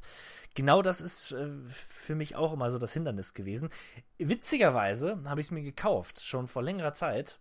Ist mir jetzt gerade wieder eingefallen, für die PlayStation 3. Gab es irgendwann mal äh, im Store ein Angebot für die Download-Version. Habe ich direkt zugegriffen, aber ja, komplett vergessen, dass ich hatte, dass ich es äh, besitze, bis gerade eben. Da werde ich, äh, werde ich jetzt mal die komisch, komisch, das sieht ihr ja gar nicht ähnlich. Das, genau, das kenne ich gar nicht von mir, das kennt man nicht von mir, aber ähm, ja, werde ich mal, werde ich nachholen, auf jeden Fall. Ja, ich hoffe, du wirst so mal nachholen, denn das habe ich gespielt, durchgespielt, sehr ausführlich. Ähm, Survival Horror aus der First-Person-Perspektive von den Machern von Amnesia. Ähm, ja, ist ein tolles Spiel, kann ich nicht anders sagen. Beginnt als Horrorspiel, endet in ähm, einer philosophischen Erkundungstour. Ja, mehr möchte ich dir nicht verraten, weil wir wollen ja auch nochmal gesonderten Podcast zu machen. Äh, ich fand es sehr, sehr gut. Und doch, doch, nicht schlecht. Geht tiefer, geht tiefer als viele andere Spiele von seiner Hatte ich Geschichte schon her fast und, erwartet. äh, also, ja. Ich meine, ich fand es ja auch cool, aber das ist halt so ein bisschen, wie ich schon damals erwähnte, der, der, der Stress, der macht mich halt fertig. Es ist, gerade der Anfang finde ich schon ein bisschen terrormäßig. Und äh, ja, dann kam halt auch FIFA dazwischen. Und natürlich, ich hätte es fast vergessen, was dazwischen kam, dass ich dann eine Zeit lang noch länger und ausführlicher gespielt habe und auch dafür FIFA habe links liegen lassen. Ich habe mir endlich Far Cry, äh, Far Cry, Fallout Far Harbor geholt, das große Add-on zu Fallout 4.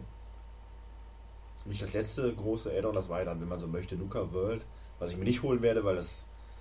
Nee, das, nein, das reicht mir jetzt. Aber Far Harbor war eine fantastische Erweiterung des Hauptspiels. Wirklich Aha. großartig. Diese Insel, die man da erkundet, ist top inszeniert. Die Figuren, die man da trifft, sind interessant und spannend. Die Quests machen Spaß. Es ist wie das Hauptspiel, nur komprimierter und auf, eine, auf ein stimmigeres Setting gelegt. Und das ist natürlich einfacher, weil es ja nur ein Add-on ist in dem Sinne. Aber auch da brät man locker 20 bis 25 Stunden rein, bevor man alles erkundet hat. Und das habe ich noch nicht mal. Ich bin sogar der Meinung, es gibt noch ein, zwei Quests, die ich noch finden könnte. Aber allein dadurch, dass es neue Monsterarten gibt, eine neue Raider-Bande, neue Waffen, neue Quests natürlich, klar, auch interessante Quests und auch diese Quests sich in verschiedensten Lösungsansätzen angehen lassen und theoretisch kann man, äh, wenn man denn ein wenig bösartig ist, die komplette Insel ausrotten. Äh, man hat, glaube ich, die Option, wirklich jede einzelne Fraktion da quasi zu, zu entsorgen. Was ich dann jetzt am Ende sogar fast gemacht hätte, weil ich hatte nichts mehr zu tun und dachte mir, komm, dann kannst du jetzt auch alle platt machen. Aber auch da habe ich gemerkt, nee, die sind mir so ans Herz gewachsen, da habe ich Skrupel bekommen. Dann habe ich es dann bleiben lassen. Na, trotz meiner Institutstreue habe ich mich dann doch dazu breitschlagen lassen, die Leute da unversehrt zu lassen. Naja, ähm, deswegen, so weit, so gut. Vom Gameplay her macht es Spaß. Es ist das, was man von Fallout 4 auch gewohnt ist. Ich hatte einen relativ, ja, ich hatte einen hohen Level-Charakter. Ich war Level 80. Äh, Ich weiß nicht, ob die Gegner da mitziehen, levelmäßig, aber äh, da ich auch eine ziemlich mächtige Waffe hatte und halt auch die Perks hoch waren und auch meine Rüstung hoch waren, hatte ich nicht das größte, die größte Schwierigkeit. Ich bin, glaube ich, einmal gestorben, weil ich mich dann wirklich zu blöde in so eine Monster-Horde reingeworfen habe und dann vergessen habe, mich zu heilen zwischendurch. Aber generell ist es wohl knifflig, wenn man, man sollte es jetzt nicht als erstes spielen, wenn man Fallout startet und hat einen neuen Charakter. Aber wenn man das Spiel beendet hat, dann ist es genau die richtige Herausforderung und ja, macht Spaß. Nur, und jetzt muss ich zum großen Aber kommen. Es gibt eine Sequenz in diesem Spiel, die einfach nur grauenhaft ist. Schrecklich. Aha. Ja, man muss nämlich an einem bestimmten Punkt in eine virtuelle Realität eindringen und muss äh, da bestimmte Informationen aus einem Computer heraus hacken. Und das ist halt so dargestellt wie ein wie ein äh, wie diese VR-Mission zum Beispiel bei Metal Gear Solid. Ja, du hast dieses du hast lauter Blöcke da in äh, dreidimensionaler Ansicht. Ah, Gut, das Spiel ist sowieso dreidimensional, aber du musst halt mit Blöcken die einen Weg bahnen und du musst so komische Käfer dazu bringen, dass sie von A nach B dieser Karte kommen. Und dazu musst du Schalter umlegen, musst Blöcke setzen, musst bestimmte Drohnen ausschalten. Und das Ganze ist aber in dieser hakligen Steuerung der, der Siedlungsbauwelt quasi gemacht. Und das, das ist ja beim Siedlungsbauen schon schrecklich. Und das mit diesen Puzzles dann zu machen, das ist so hakelig und fummelig und teilweise kommst du mit den Blöcken nicht vorhin und dann setzt du hier einen falsch und da einen falsch und musst wieder zurück und äh, einfach nur wirklich nervtöten. Und das Problem ist, das ist nicht optional, du musst es machen. Und dann musst du auch nicht nur einen machen, sondern fünf von diesen Rätseln, die nach und nach schwieriger und länger werden. Und das auch am Stück, damit es weitergeht. Du hast also nicht die Option, du machst mal hier eins, du machst mal da eins, sondern du musst die schon wirklich durchgehend machen. Und das ist so nervig und so langwierig. Da, da habe ich dann wirklich auch aufgehört zu spielen. Ne? Habe das Spiel dann wieder hingelegt, habe dann etwas anderes gemacht, dann wieder ein Rätsel gemacht, dann wieder aufgehört, weil das, ich fand es einfach schrecklich. Es hat keinen Spaß gemacht. Klar war es mal nett, äh, mal was anderes zu machen, aber die Steuerung und auch die Ausführlichkeit, in der man teilweise da gezwungen ist zu agieren, haben es doch sehr, sehr langwierig gestaltet werden lassen. Und ich war sehr, sehr froh, dass es dann zu Ende war und ich dann endlich wieder was anderes machen konnte und mal die normalen Quests quasi erledigen konnte. Das hat wirklich keinen Spaß gemacht. Puh. Ja, ich war bei, nach dem ersten Blöcken war ich schon raus, also da, äh, nee. Wobei ich es gerne spielen würde. Ja, das Problem ist, du, du erlebst das an einer Stelle, dieses Puzzle, dass du weißt, danach passiert was ganz Entscheidendes. Du willst es ja wissen, wie es weitergeht. Und ja, ja. ja dann bist du ja, dazu, ja. dazu genötigt, das dann weiterzumachen. Klar, weil es ja die Haupt, auch die Hauptquest ist, aber generell. Bis dann so, du merkst, okay, wir nähern uns dem Ende. Äh, das will ich auch weitermachen. Ja. Naja, ich muss sowieso erstmal das Hauptspiel durchspielen. Irgendwie komme ich nicht, komme ich nie zum Ende, ich weiß auch nicht. Aber ist nicht schlimm. Ich spiele es immer wieder, ich spiele immer wieder gerne rein. Ja. Ich glaube, doch, eins habe ich noch, was ich erwähnen möchte. Auch derzeit auf dem YouTube-Kanal zu sehen. Ähm, The Hunter. The Hunter, ein, äh, wie der Name schon sagt, ein Jagdspiel. Free to play, aber eigentlich überhaupt gar nicht. Also, wenn man da wirklich weit kommen möchte, dann muss man sich Dinge kaufen. Beispielsweise Lizenzen, um gewisse Tiere zu jagen. So ein ähm, äh, Eselsrentier oder wie auch immer das Ding heißt. Ja, da braucht man eine Lizenz für, denn sonst kann man nicht auf das Tier schießen, auch wenn man sieht. Das ist ein bisschen strange. Aber irgendwie macht es mir Spaß. Also ich benutze es als Walking Simulator. Derzeit war ich oder bin ich in Australien unterwegs, was nicht ganz so spannend war wie das äh, vorausgegangene Nordamerika. Finde ich einfach äh, interessanter. Aber äh, ich muss sagen, es beruhigt. Und jeder, der mal ein bisschen virtuelles Wandern erleben möchte, der hat da eine gute Alternative. Äh, ich sag mal so, alle dreiviertel Stunde sieht man mal ein Tier, dann legt man die Pistole oder das Gewehr an und dann ist das Tier auch weg. Ne? Wenn man mal einen Schuss gesetzt hat, dann äh, kann man sich freuen. Also ist nicht so leicht. Also ist schon sehr gemächlich, sage ich mal. Vielleicht, vielleicht auch was für dich. Also wenn du mal so ein bisschen gestresst bist. Vom Alltag, ja, dann, dann, dann walk ich aber lieber nochmal durch Fahrhaber, glaube ich. Ah, gut pariert. naja, das war mein letztes Spiel. Ich wollte es ich wollt's gerne erwähnen. Schaut euch mal das Let's Play dazu an, dann äh, könnt ihr meinen Gedanken, wenn ihr mögt, noch weiter folgen. Ich rede da sehr viel und interessante Sachen. Über das Jagen. Ja, Ich bin Experte für die Ja, Jagd. da Weidmanns Heil. Hier, richtig. Hast du noch was? Nee, ich bin erstaunt, dass ich doch relativ für meine Verhältnisse viel gespielt habe, wenn auch äh, Spiele, die ich ewig quasi schon angefangen habe, aber äh, ansonsten habe ich sonst nichts mehr. Man muss auch mal dazu festhalten, zurzeit ist eine komische Zeit zum Spielen, finde ich. Oder für Spiele. Irgendwie fesselt mich nicht so wirklich. Darum greife ich auch zu South Park, da weiß ich wenigstens, dass es ein gutes Spiel ist. Alles andere plätschert so vor sich hin. Ja, also neue große Releases in letzter Zeit hatte ich mir nicht geholt. Ich hatte mich ja so auf die Zwerge gefreut und das ist ja nicht unbedingt ein großer Release, aber zumindest was Neues, aber wir wissen ja beide, auch ihr, die treuen Zuhörer, verschoben auf Dezember, also wisst ihr zumindest, was ich in der Adventszeit spielen werde. Wir sind die Hüter des geborgenen Landes. Wir sind die Kinder des Schmieds. Wir sind die Zwerge. Kehren zurück. Zurück in die Vergangenheit. Oh, da sind wir wieder. Zurückgekehrt in eine Zeit vor dieser Zeit, in der wir uns eben noch befunden haben, nämlich im wunderschönen Jahre 2004. Endlich wieder Vergangenheit. Weg von diesem neumodischen Kram. Weg aus der Depression. Hin zum Spaß. Lieber 16 mit Malo. Was gab's Schönes im Jahre 2004? Erläutere uns doch mal. Ja, äh, das mache ich sehr, sehr gerne. Das Jahr 2004 war auch wieder ein Jahr der großen Widmungen und äh, in dem Fall war es das Jahr der Technik und das Jahr des Reisens. Also wirklich ne, Fortschritt und Forschung, alles vereint und das macht sich auch in weiteren Auszeichnungen bemerkbar, denn äh, das wirbellose Tier des Jahres war der Regenwurm. Sehr originell, aber auch mal wirklich, hat er auch mal verdient. äh. Der Pilz des Jahres war der, der echte Hausschwamm.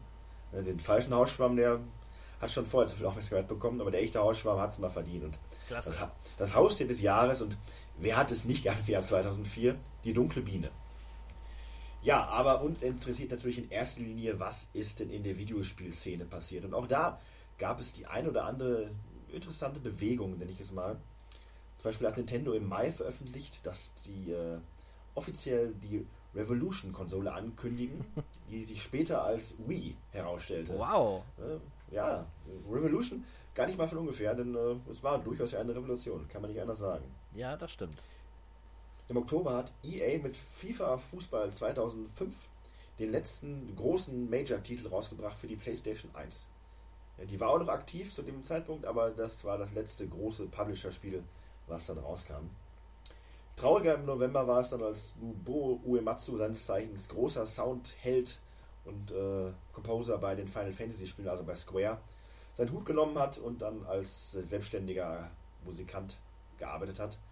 Dadurch hat Final Fantasy auch einen ganz großen Charakter verloren, nämlich äh, der Sound.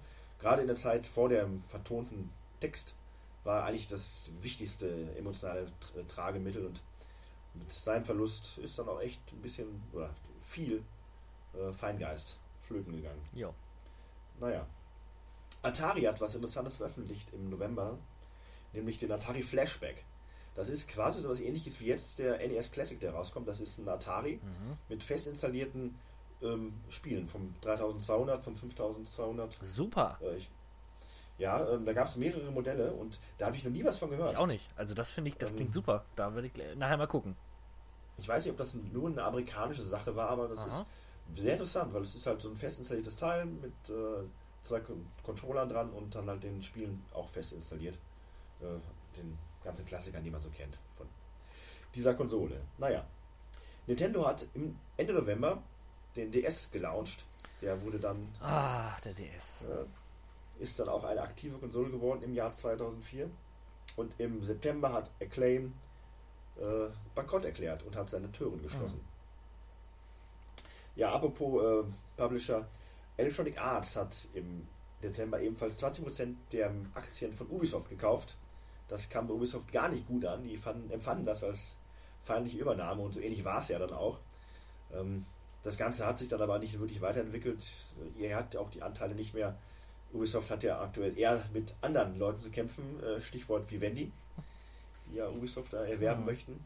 Auch nicht ganz so freiwillig. Naja, ähm, mal schauen. Aber EA, immer fies. Naja, die aktuellen Konsolen, die im Jahr 2004 in den Kinderzimmern, Jugendzimmern und Wohnzimmern der Welt standen, Jetzt kommt's. waren der Game Boy Advance, Huh. der Nintendo GameCube und der Nintendo DS auf der Nintendo Front. Der ist, wie gesagt, frisch raus. Da haben wir noch nicht so viele Spiele, weil erst am Ende des Jahres das Teil herauskam. Der hat sich wirklich gelohnt. PlayStation 1, 2 und die PSP, PlayStation Portable, waren aktiv. Ja. Die Xbox, natürlich der Windows PC, immer die klassische Spieleplattform. Und das Nokia Engage. Oh ja. Das gescheiterte Versuch von Nokia, Handy und Mobile Gaming zu kombinieren. Lief auch, glaube ich, nur von 2003 bis 2007 und dann war Schicht. Das kam nun gar nicht so gut an und mich würde wundern, wenn wir später einen Titel davon besprechen würden und äh, bin mir relativ sicher, dass bei den beiden Top Ten Listen, die ich hier gefunden habe, kein Engage-Titel auftauchen wird.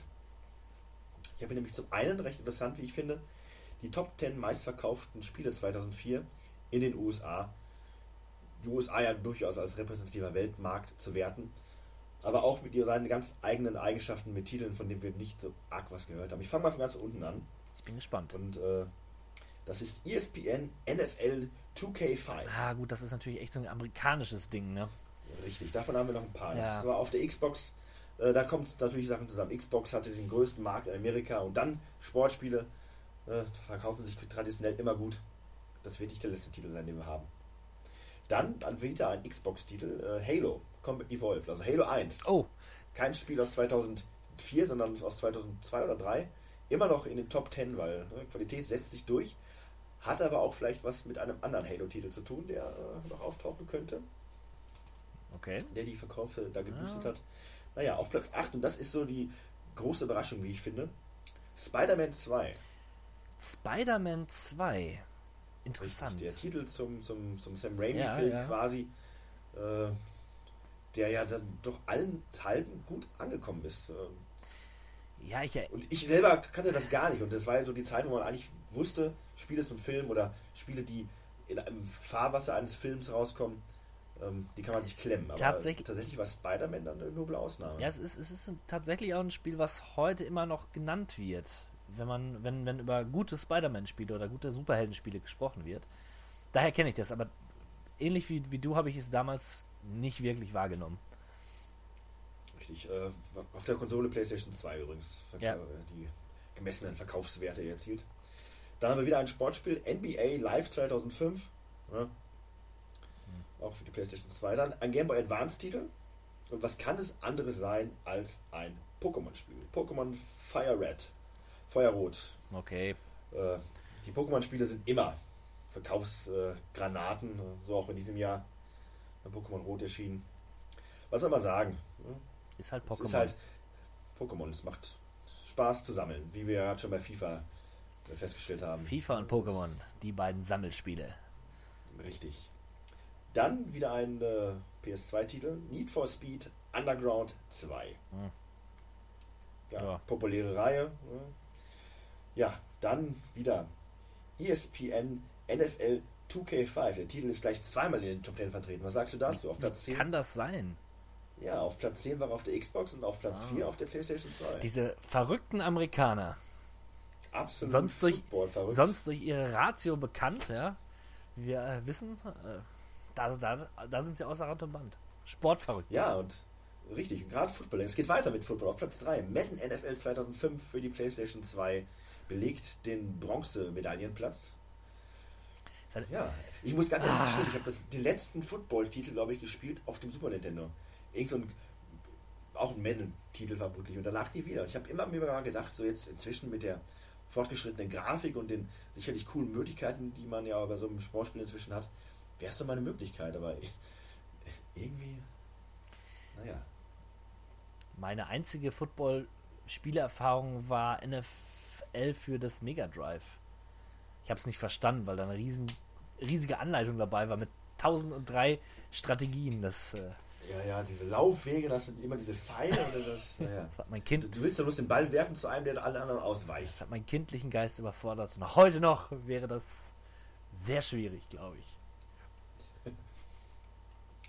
Ja, ähm, mit dem zweiten Platz können wir uns dann vermutlich eher, ja nicht anfreunden, aber wir kennen ihn zumindest. Ähm, Ja. Es handelt sich nämlich um einen Xbox-Exklusivtitel mit dem Titel Ja. Halo 2. Oh, Natürlich, die großartige Halo-Reihe, ähm, vermutlich großartig, ich habe sie ja nicht gespielt, aber grandios. Teil 1 war ja eine Instant Classic. Ähm, das- das hat dann natürlich auch dazu geführt, dass die Leute scharf waren auf Teil 2 und der hat dann wohl auch den Hype erfüllt. Ja, toller Titel und äh, hat auch scheinbar meiner Ansicht nach den ersten wieder verkaufsmäßig rangezogen, dass er dann in den Top 10 ja auch auftaucht. Finde ich interessant. Aber Platz 1 und eigentlich jedes Jahr, wo man weiß, es erscheint ein GTA-Titel, kann man davon Ah, ausgehen, Platz 1 der Liste und klar. so ist es auch. GTA San Andreas auf der Juhu. PlayStation 2 belegt hier den ersten Platz. Ja. Zu Recht. Ja, also, wenn man sich diese Titel anschaut, die da noch so drauf sind, auf jeden Fall. San Andreas, meiner Meinung nach, mh, also meinem persönlichen Geschmack nach, nicht, ähm, nicht der beste GTA-Teil. Nee, das ist wohl wahr. Aber man muss natürlich sagen, der ambitionierteste und eigentlich wahnsinnigste. Man hat ja da. Dimensionen in dem Spiel gehabt, die konnte man sich damals gar nicht vorstellen. Vice City war schon super, äh, aber das hat das ja in Größe und Umfang nochmal dermaßen in den Schatten gestellt, so wie GTA 3 die beiden Vorgänger in den Schatten Ja. gestellt hat. Das ist wirklich spektakulär gewesen. Ja, ich meine, du konntest deine, deinen Charakter ähm, verändern, indem du Sport getrieben hast, beispielsweise. Oder ihn fett Oder lassen, fett- du Burger gegessen Super, also das war wirklich großartig. Ja, dieses Gangster-Ding, das hat mir nicht so gefallen, ne? So in the Hood und so weiter. Aber, Ja. aber trotzdem wirklich ein sehr, sehr gutes Spiel. Cool. hast. Ja, und die zweite Top 10, die ich hier habe, das ist die äh, bestbewertesten Spiele bei Metacritic. Ja, bitte. Und das wird, das finde ich sehr interessant Mhm. teilweise. Wobei auch nicht die größten Überraschungen da sind. Äh, viele Titel haben wir jetzt gerade auch schon gehört, aber ich beginne mal mit dem 10. Platz und das ist ein PC-Titel, exklusiv, natürlich damals noch und auch auch heute nicht konsolentauglich. Echtzeitstrategie Rome Total War. Der Auftakt der Total War-Reihe. Nun ja, für Leute wie mich, die damals bei Age of Empires irgendwann doch dachten, ach, immer nur diese paar Mannequins aufeinander hetzen, das, der Maßstab könnte schon größer sein und genau das hat dann Total War ja auch erfüllt. Man konnte dann wirklich mit ganzen Bataillonen aufeinander zurennen und sich bekriegen. Coole Sache. Und kam dann scheinbar, hat er auch einen Nerv getroffen, weil ähm, wirklich viel mehr Echtzeitstrategie werden wir hier nicht finden, das sage ich schon mal vorab. Also ich weiß noch, dass ich sehr beeindruckt war von der Größe der Armeen und dem Detailreichtum. Das, das ist so hängen geblieben. Ich gedacht, jetzt kann man, jetzt, jetzt beginnt die äh, Realität, Zukunft. die Zukunft. ja, Ja, Platz 9, ein Nintendo-exklusiver Titel. Metroid äh, Prime 2 Ja. Echoes. ja. Hab mich eben schon gewundert, Ja. dass der nicht drauf war äh, bei den Amis. Aber Ja, äh, liegt aber auch einfach daran, dass der GameCube dann auch nicht die großen Verkaufszahlen hatte wie Xbox und PlayStation 2. das wird's gewesen. Sowas wie Pokémon in Game Boy Advance hatte dann irgendwo doch jeder. Ne? Und äh, war ja auch günstiger und Pokémon hatte auch dann jeder gespielt. Aber da brauchtest du halt kein Gamecube zu. Und demnach, ähm, naja, findet es sich auf den Kritikerplätzen vorne wieder, aber beim Verkauf eher weniger. Soll ich vielleicht noch anmerken, beide haben einen Durchschnittsscore bei Metacritic von 92. nicht schlecht, nicht schlecht, ja. Jetzt kommt ein Titel und da muss ich mich vermutlich schämen, dass ich den nicht kenne, aber die Rede ist von World Soccer Winning 11 International.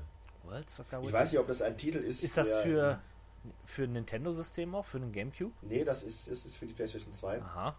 Winning Eleven, das Äh, sagt mir was. Ich vermute mal, da das von Konami ist, wird es irgendein Ableger der Pro Evolution Soccer Reihe sein, eventuell, oder ein.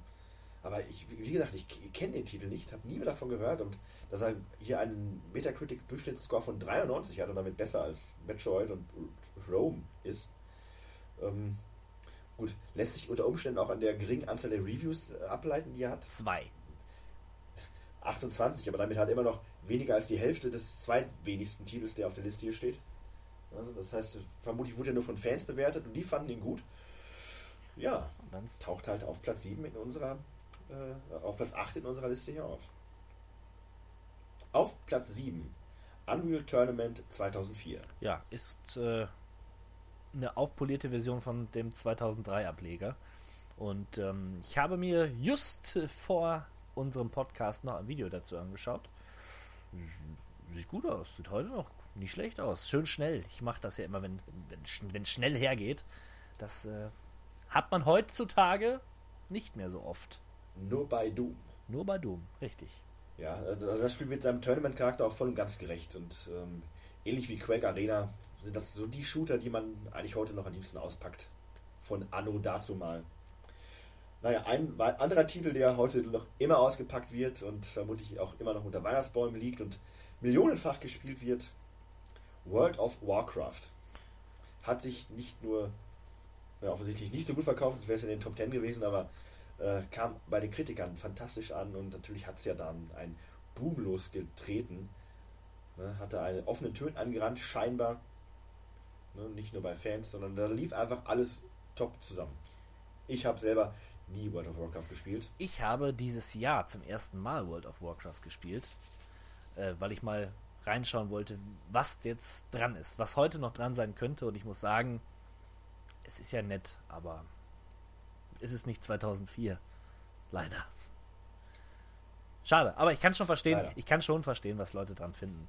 Und dieser Comic, dieser Comic-Look, der hält sich auch einfach. Ich meine, klar, die haben den immer wieder verbessert, aber doch. Ähm, und ohne World of Warcraft hätte es niemals diese großartige South Park-Episode gegeben. Niemals. Make Love Not Warcraft. Von daher, ja. allein dafür kann man dankbar sein. Allerdings. Ja, dankbar ist sicherlich auch äh, Ubisoft gewesen, dass ihr Tom Clancy Splinter Cell Pandora Tomorrow so gut abgeschnitten hat, mit einem Durchschnittsscore ebenfalls von 93, äh, ja, war es wohl ein Hit. Tja. Ich habe nie ein richtiges Splinter Cell Spiel gespielt. Also zumindest nicht so, dass ich sagen kann, ich habe es gespielt, sondern klar hat man mal reingeguckt und so, aber die Spiele waren damals noch nicht wirklich was für mich. Wir sind uns so ähnlich. Das äh, freut mich doch zu hören. Ah, den nächsten Titel, den hätte ich sehr gerne gespielt und irgendwann muss ich mir auch mal einen Titel dieser Reihe holen, vielleicht sogar den. Ich spreche von Burnout 3 Takedown. Oh ja. Burnout ist cool. Es hatte 94 Durchschnittspunkte. Die Burnout-Reihe macht alles richtig, ja? Heiße Öfen, große Städte, große Städte, wirklich große Städte und ordentlich Krach und Crashs. Super. Ja, gerade die Crashs machen es ja dann noch interessant. Genau das, was man bei so Spielen wie GT, äh, also Gran Turismo, die ja unsagbar Spaß machen. Und äh, vielleicht stehe ich, vielleicht sind wir uns da nicht so ähnlich, aber mir hat Gran Turismo immer echt viel Laune gemacht. Aber wenn ich da mal so einen richtig üblen Crash gebaut habe, in Höchstgeschwindigkeit irgendwo reingebrettert und mein Auto dann immer noch glänzend von der, von der Piste dann gekommen ist, dachte ich mir, hm, so ein bisschen Schadensmodell wäre auch nicht schlecht. Und dann Destruction Derby war so ein bisschen, da hat dann das Rennen halt nicht so Spaß gemacht. Aber die Burnout-Reihe hat es dann wirklich genau diesen arkadigen äh, Spaß dann auf den Punkt gemacht. Ja, zerfetzt es dermaßen die Autos. Das ist so, so ein gutes Gefühl, wenn man dann das gegnerische Auto zum Crashen gebracht hat. Super. Absolut. Ja, und jetzt der Platz 1 von gerade ist der Platz 3 von heute. Die Rede ist von Grand Theft Auto hat nur, in Anführungszeichen, einen Metascore-Durchschnitt von 95 Punkten und findet sich damit auf dem dritten Platz wieder. Oh, jetzt wird es aber spannend. Jetzt wird spannend, richtig. Ähm, Platz 2 ist Halo 2. Hat es also auch nicht auf den, auf den Treppchen gepasst, hat auch nur 95 Punkte. Und Platz 1 tauchte nicht auf in unseren Top 10 Verkaufsspielen, ist aber mit 96 Punkten klarer Nummer 1 der Kritiker gewesen im Jahr 2004. Und äh, das ist, glaube ich, keine Überraschung, wenn ich jetzt sage Half-Life 2. Half-Life, zu Recht, zu Recht. Die Blaupause auch heute noch für gute Ego-Shooter, die auch mal eine Geschichte erzählen wollen. Half-Life 2, fantastisch. Ich habe es nie durchgespielt. Niemals. Aber Rise and Shine, Mr. Freeman. Rise and Shine. Rise and shine, Mr. Freeman. Rise and shine. Na gut, nachdem der 16-Bit-Malo uns ein wenig erläutert hat, was es für Tops-Spiele äh, gab im Jahre 2004, wollen wir jetzt ein bisschen diffiziler weitermachen, indem wir genau hinschauen, was ist denn überhaupt alles erschienen? Ja, man kann ja immer leicht sagen, das ist das beste Spiel und so weiter, aber wir geben auch Spielen eine Chance, die vielleicht etwas unter dem Radar der Öffentlichkeit gestanden haben. Und wir arbeiten uns natürlich wieder chronologisch durch und fangen wie immer mit den Jump'n'Run und Plattformern an. Da macht den Anfang ein Spiel namens Crash Twin Sanity. Crash Bandicoot, dieses Mal in großen 3D-Leveln, ähnlich wie man es schon von äh, zahlreichen Nintendo 64 Jump'n'Run-Spielen kennt und die PlayStation 2 hat die Tradition schön weit weiter fortgeführt mit äh, Jack und äh, wie heißen die anderen? Jack und Dexter und ähm, äh, Raccoon, Sly, Cooper. Ja, und, und dieser mit dem Roboter Ratchet Clank. Ja, und ähnlich äh, geht dann auch Crash Bandicoot mit Crash Twin Sanity zu Werke. Sieht ganz nett aus, auch heute noch ähm, schön, weil Comic-Grafik und es funktioniert einfach gut. Aber scheinbar kein Klassiker. Der nächste Titel ist allerdings ein eben solcher. Es handelt sich dabei um Super Mario 64. Was? Ja, da hast du gerade selber ein Stichwort gegeben, quasi. Ja, was? Wie kann das sein? Super Mario 64, wir haben doch das Jahr 2004. Ist natürlich die Nintendo DS-Version. Und die war gut. Ach so. Verstehst du? Ja, und die war gut. Die war wirklich gut. Ich habe äh, sie damals gespielt und mochte es sehr. Ja, man konnte, glaube ich, da sogar auch als Yoshi oder als Luigi spielen. Als Yoshi, als, als, Yoshi, meine ich. Als Yoshi, ja. Nicht als Luigi. Ja, stimmt. Wer will denn schon als Yoshi spielen? Yoshi ist cool. Yoshi! Ja. Okay, aber das war's schon mit äh, den Jump'n'Run-Spielen. Und das Action-Adventure ist halt das Genre der nächsten tausend Jahre und wird es wahrscheinlich auch für immer sein. Und der erste Titel, den hattest du gerade so schön ergänzt: Champions of Norad? Norad, ganz genau. Ein äh, Spiel in klassischer Diablo-Manier quasi. Äh, Hack and Slay durch eine Fantasy-Welt basiert auf ähm, also Freunde der Baldur's Gate Dark Alliance-Reihe werden da ihren Spaß dran haben. Ah, das Spiel hat auch benutzt die Engine, die den Titel trägt, Dark Alliance Engine. Also man merkt auch schon, das sieht halt auch so aus wie ein Dark Alliance-Spiel, ist von den gleichen Leuten. Mhm. Und äh, ein wirklich sehr, sehr cooler und sehr unterhaltsamer Koop äh, Hack and Slay Spaß in Fantasy-Setting. Habe ich selber damals auch sehr ausführlich gespielt und das sind Titel, die es heutzutage erstaunlicherweise relativ selten gibt. So spaßige, lokale Spiele dieser Richtung. Man hat ja eigentlich nur Diablo und so ein paar Online-Varianten auf, äh, auf dem Computer. Aber so das reine, und damit meine ich jetzt nicht sowas wie Bloodborne oder äh, so, sondern schon Titel, die diesen, diesen Schlag haben, dieses wirkliche oldschoolige Hack and Slay. Es gibt schon. Diablo Es gibt schon ein paar, doch. Ja, dann, dann müsstest du mir mal ein paar moderneren Schlag sagen, da hätte ich mal echt Bock drauf. Muss ich Ja, sagen. doch, ich bin mir sicher. Da gibt es äh, einige sogar. Mir fallen zwar gerade, doch, dieser Van Helsing fällt mir ein und dieses Comic-artige, das habe ich sogar gespielt. Sage ich dir, na, hinter den Kulissen erstelle ich dir eine Liste. Sehr gut. Spätestens, wenn wir das Jahr erreicht haben, in dem es rauskam. Genau. Ähm, The Chronicle of Riddick, Escape from Butcher Bay. Ja, eine ganz schöne Sache eigentlich, weil ähm, das ein Titel, ein Movie-Tie-In ist, der wirklich sehr, sehr gut war. Bei Kritikern als auch bei Fans gut ankam. Und das Coole ist ja auch, man darf es nicht vergessen, Vin Diesel ist ein Nerd. Er mag Comics, er mag Videospiele und er hat auch wirklich mit großem Herzblut an diesem Spiel mitgearbeitet und dafür gesorgt quasi, dass es gut wird. Hat logischerweise auch selbst seine Rolle wieder eingesprochen mit seiner charismatischen Charakterstimme, diesem tiefen Gebrummel, was, wo man mich auch eigentlich für kennt. Und äh, es ist halt auch ein richtig. Nur heute nicht. Nur heute nicht. Nein, heute bin ich. Äh, das liegt an Skype. Ja, wie dem auch sei. Äh, ein cooler Action-Titel und äh, Freunde des der Riddick-Universums haben natürlich längst ihre Klauen hineingeschlagen. Er mag Computerspiele. Er mag Comics. Er ist ein Nerd. Er ist ein Nerd. Das sagt man doch heutzutage auch so. Ne? Habe heute noch mit dem Ja, guten. Stevo gesprochen. Der hat mir davon erzählt, dass ähm, er Kollegen kennt, die in Amerika nicht die Republikaner und auch nicht Demokraten gewählt haben, sondern die Labour-Partei. Hat aber Labour-Partei ohne U geschrieben. Raus kam dann äh, beim schönen Text die Laborpartei. Da musste ich auch lachen und habe gesagt, das ist ja auch die Nerd-Partei. Ne? Weil schlaue Leute sind Nerds. Das, Das ist durchaus witzig. Ja, Spaß muss man auch suchen. In gewissen Kreisen. Äh, Red Dead Revolver heißt das nächste Spiel übrigens auf der Liste. Und ist natürlich der geistige Vorgänger und auch fast namentliche von Red Dead Redemption. Hat prinzipiell ganz viele Mechaniken damals schon eingeführt. Also es ist im Prinzip eine ähm, Rachegeschichte, wie man sie kennt aus allen Wildwest-Filmen der Welt. Irgendein Typ, ich glaube er heißt Red, wurde als Jugendlicher überfallen von einer Bande Räuber, beziehungsweise seine Familie Ranch, Ranch und dort wurden dann seine, wurde seine Familie Böses angetan und er rächt sich dann. Er geht in diverse Levels und meuchelt diverse Cowboy-Bosse und das macht sehr viel Spaß. Ja, sieht sehr nach Red Dead Redemption aus. Es gibt sogar diese, ähm, diese Zeitlupen oder diese Dead Eye hieß es, glaube ich. Genau, Dead Eye ähm, wo man halt Duelle spielt. Man zieht und sucht dann ein paar Punkte oder setzt ein paar Punkte auf den Gegnern und dann wird Blei vergossen. Ist ganz nett, hat so eine nette Hubwelt, so eine Hubstadt, wo man sich frei bewegen kann und von da aus geht's dann in die einzelnen Missionen. Schöner Titel.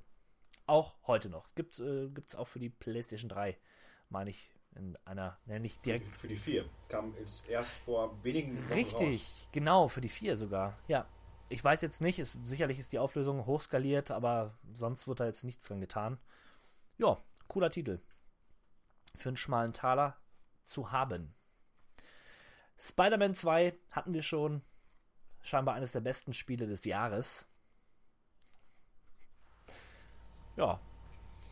Zwangsläufig oder zweifellos eines der besten Spiele des Jahres, äh, auch wenn sie kein in der Liste aufgetaucht ist, ist ähm, Metal Gear Solid 3. Snake ah, furchtbar. Furchtbar. Ja, mit diesem James Bond-artigen Intro-Song. Ganz ätzend. Ähm, das ist wirklich für viele Fans mit der beste Teil, der jemals rauskam und berühmt berüchtigt für sein abenteuerlich absurd langes Ende, ne, wo man als das Spiel besteht an sich eigentlich ja nur aus Cutscenen, hat man das Gefühl, aber das Ende setzt dem allen die Krone auf, wenn man fast eine Stunde lang sich da anschauen kann, wie sich die Story quasi auflöst. Was ich persönlich eigentlich immer cool finde und ähm, was ich auch schon bei Metal Gear Solid, dem PlayStation-Teil, so cool fand, aber das kann man natürlich auch anders sehen. Ich habe es hier tatsächlich stehen, äh, habe aber, glaube ich, nie länger als die Intro-Mission gespielt. Ich weiß nicht warum. Metal Gear Solid hat mich scheinbar echt nur bei Metal Gear Solid, äh, bei Metal Gear Solid ja. äh, gereizt. Weder davor noch danach. Der PlayStation 1-Titel hat es auf den Punkt gebracht und mehr brauchte ich scheinbar nicht. So gut das auch sein mag.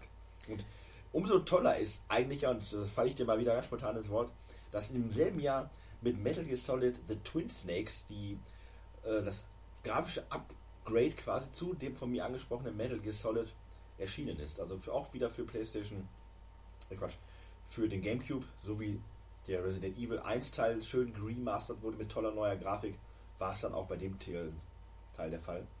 Aufgehübscht das Ganze ist aber eigentlich dann auch nur, wenn man so möchte, Metal Gear Solid, was man auf der PlayStation 1 kennt. Aber natürlich dann in der schöneren Optik und heute einer der, ja, ich möchte nicht sagen Sammlertitel für den GameCube, aber wenn man, wenn man eine gescheite GameCube-Sammlung hat, dann sollte man das schon sein eigen nennen.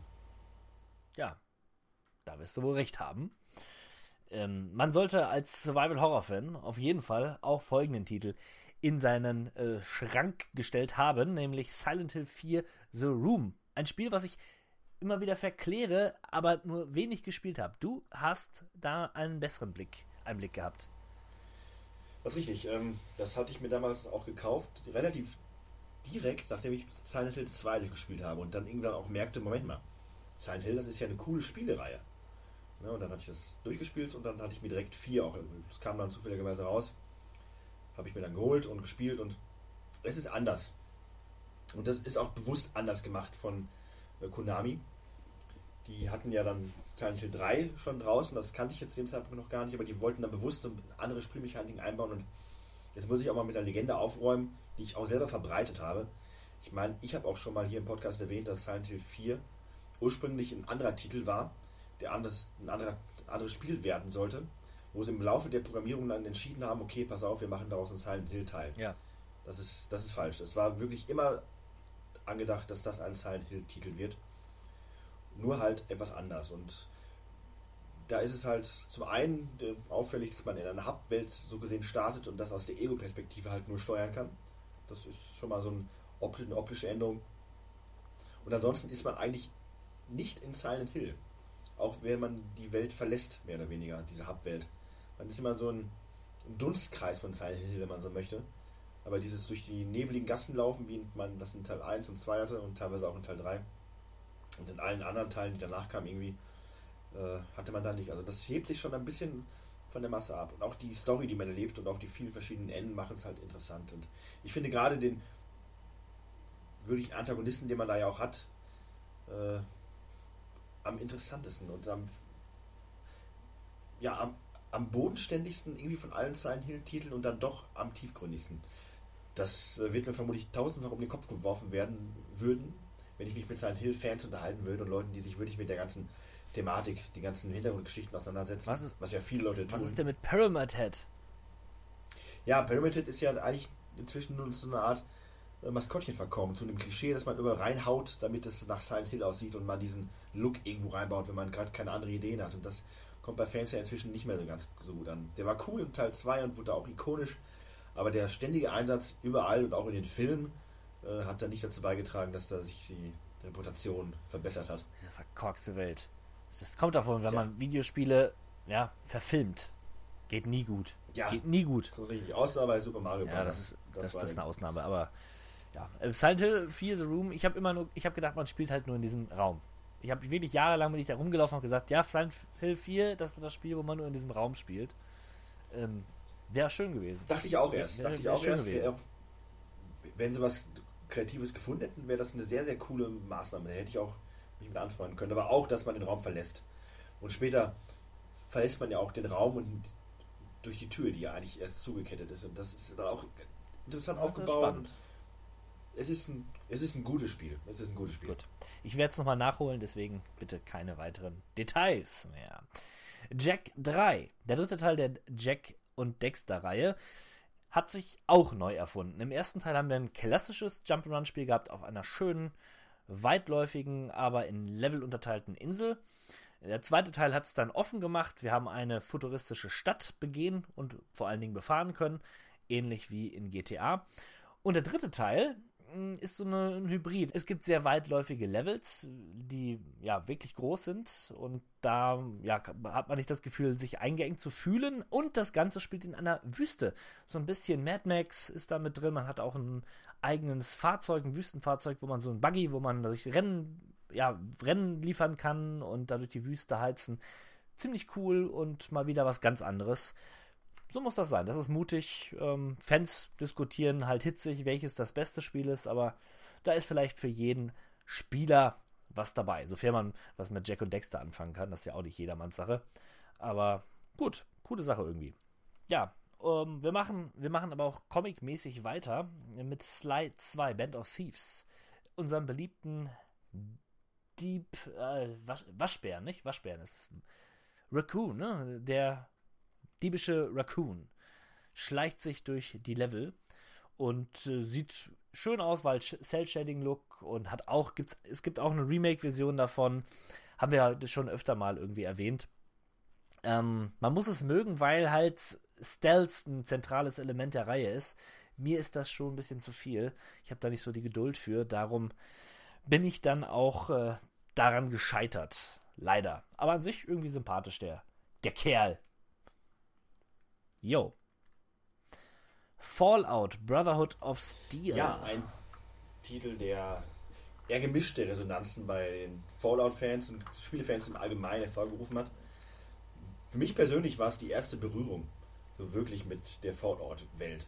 Ich hatte damals, glaube ich, Fallout 2 mal gespielt, da hat, kam der gute Dahok an und meinte, hier, das musst du mal spielen, Fallout-Klassiker, Kultspiel. Hatte ich reingelegt und kam ja kaum aus dem ersten Dungeon raus, weil ich immer platt gemacht worden bin und dann hatte ich auch keinen Bock. Und dann hatte ich dieses Spiel gesehen und äh, in, damals bei uns um Ecke gab es noch einen Videospielladen, der hatte auch dann immer coole Gebrauchtspiele und sowas und auch äh, ältere Sachen, Nintendo, Super Nintendo, tolle Sache. Jedenfalls lag dann halt da Brotherhood of Steel und ich guckte mir die Verpackung an für PlayStation 2 und sah echt cool aus und hatte halt auch ein bisschen so diesen Koop-Faktor und Diablo-mäßig und dann halt Postapokalypse, das fand ich auch damals schon cool. ja, gekauft und ich fand es jetzt nicht so schlecht. Und dann wurde auch, man wurde auch geködert mit äh, Soundtrack von Slipknot und sowas ist dabei. Das fand ich damals ja auch cool, weil hart und so. Äh, ja, alles in allem war es ein ganz gutes Paket, aber neutral betrachtet und nüchtern betrachtet ist es relativ unspektakulär. Es ist halt klassische Hack and Slay, Draufsicht, ähm, Prügelei und Ballerei. Äh, macht Spaß. Natürlich muss man das losgelöst von der Fallout-Welt betrachten und dann macht man, hat man vielleicht auch mehr Freude dran, wenn man jetzt verkrampft hat, versucht, da Rollenspielelemente äh, unterzubringen oder dass es sich daran hochzieht, dass es ja eigentlich eine Rollenspielwelt ist, in der man sich da aufhält, dann hat man keinen Spaß. Aber wenn man einfach das Spiel nimmt als das, was es ist und einen Kumpel dabei hat und sich dann durchkloppt durch die ganzen Szenarien, dann ist das schon in Ordnung, wie ich finde. Ja, das sollten wir tun. Wir sollten äh, in die Endzeit einen kleinen Ausflug Ja, machen. vielleicht ein, auch ein ganz netter äh, Twitch-Titel. Ja, kann ich, mir, kann ich mir durchaus vorstellen. In der Tat. Der nächste Titel auf der Liste ist äh, weniger für Twitch geeignet, zumindest im äh, Koop. Wobei, wenn ich doch, wenn ich drüber nachdenke, ist der erst recht für Twitch geeignet. Er heißt Blood Rain 2 und ist ein sehr, sehr blutiges, zumindest in der Originalversion, Action-Adventure mit diesem, ähm, ah, dieser, diese, dieser Damphir. Frau. Damphir, das war das Wort. Also ein halb Mensch, halb Vampir, daraus ergibt sich dann der sogenannte Damphir, wie jeder weiß. Halb Mensch, halb Schwein, halb Bär. Okay. Ja.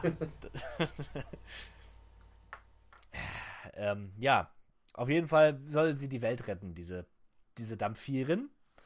Und das tut sie, indem sie fiesen Gegnern äh, die Gliedmaßen abschneidet.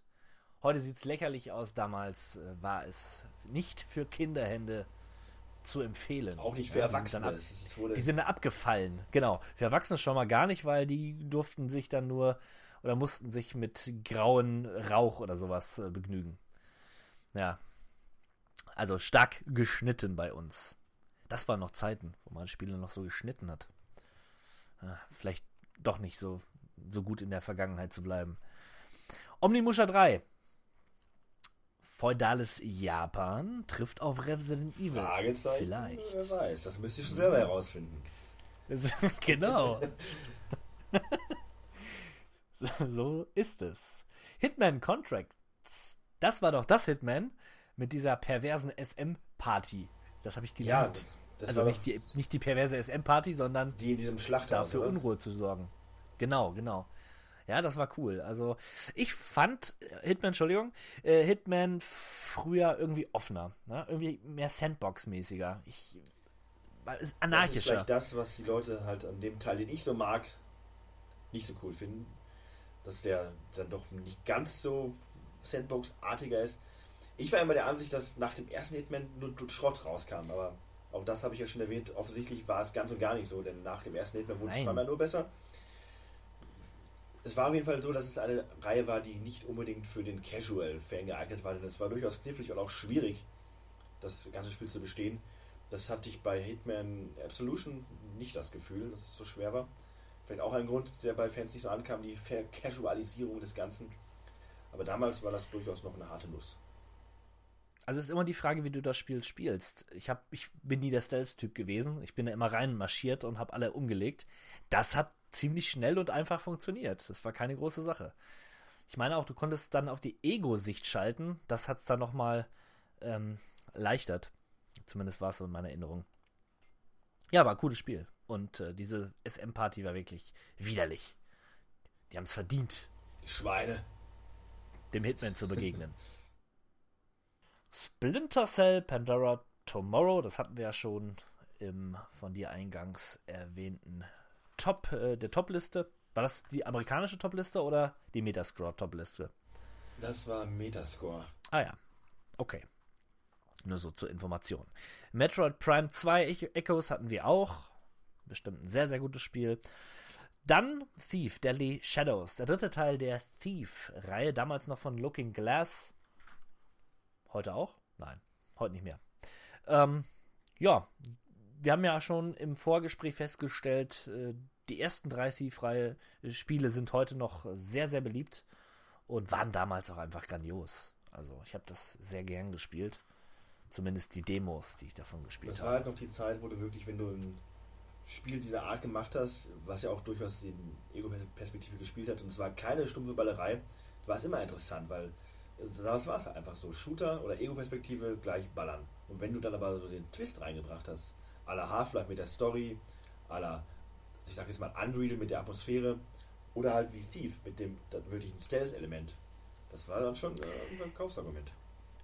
Ja, komischerweise, da hat es mir wiederum sehr gefallen, das, das Schleichen. Und das war spannend, das war wirklich äh, aufregend teilweise.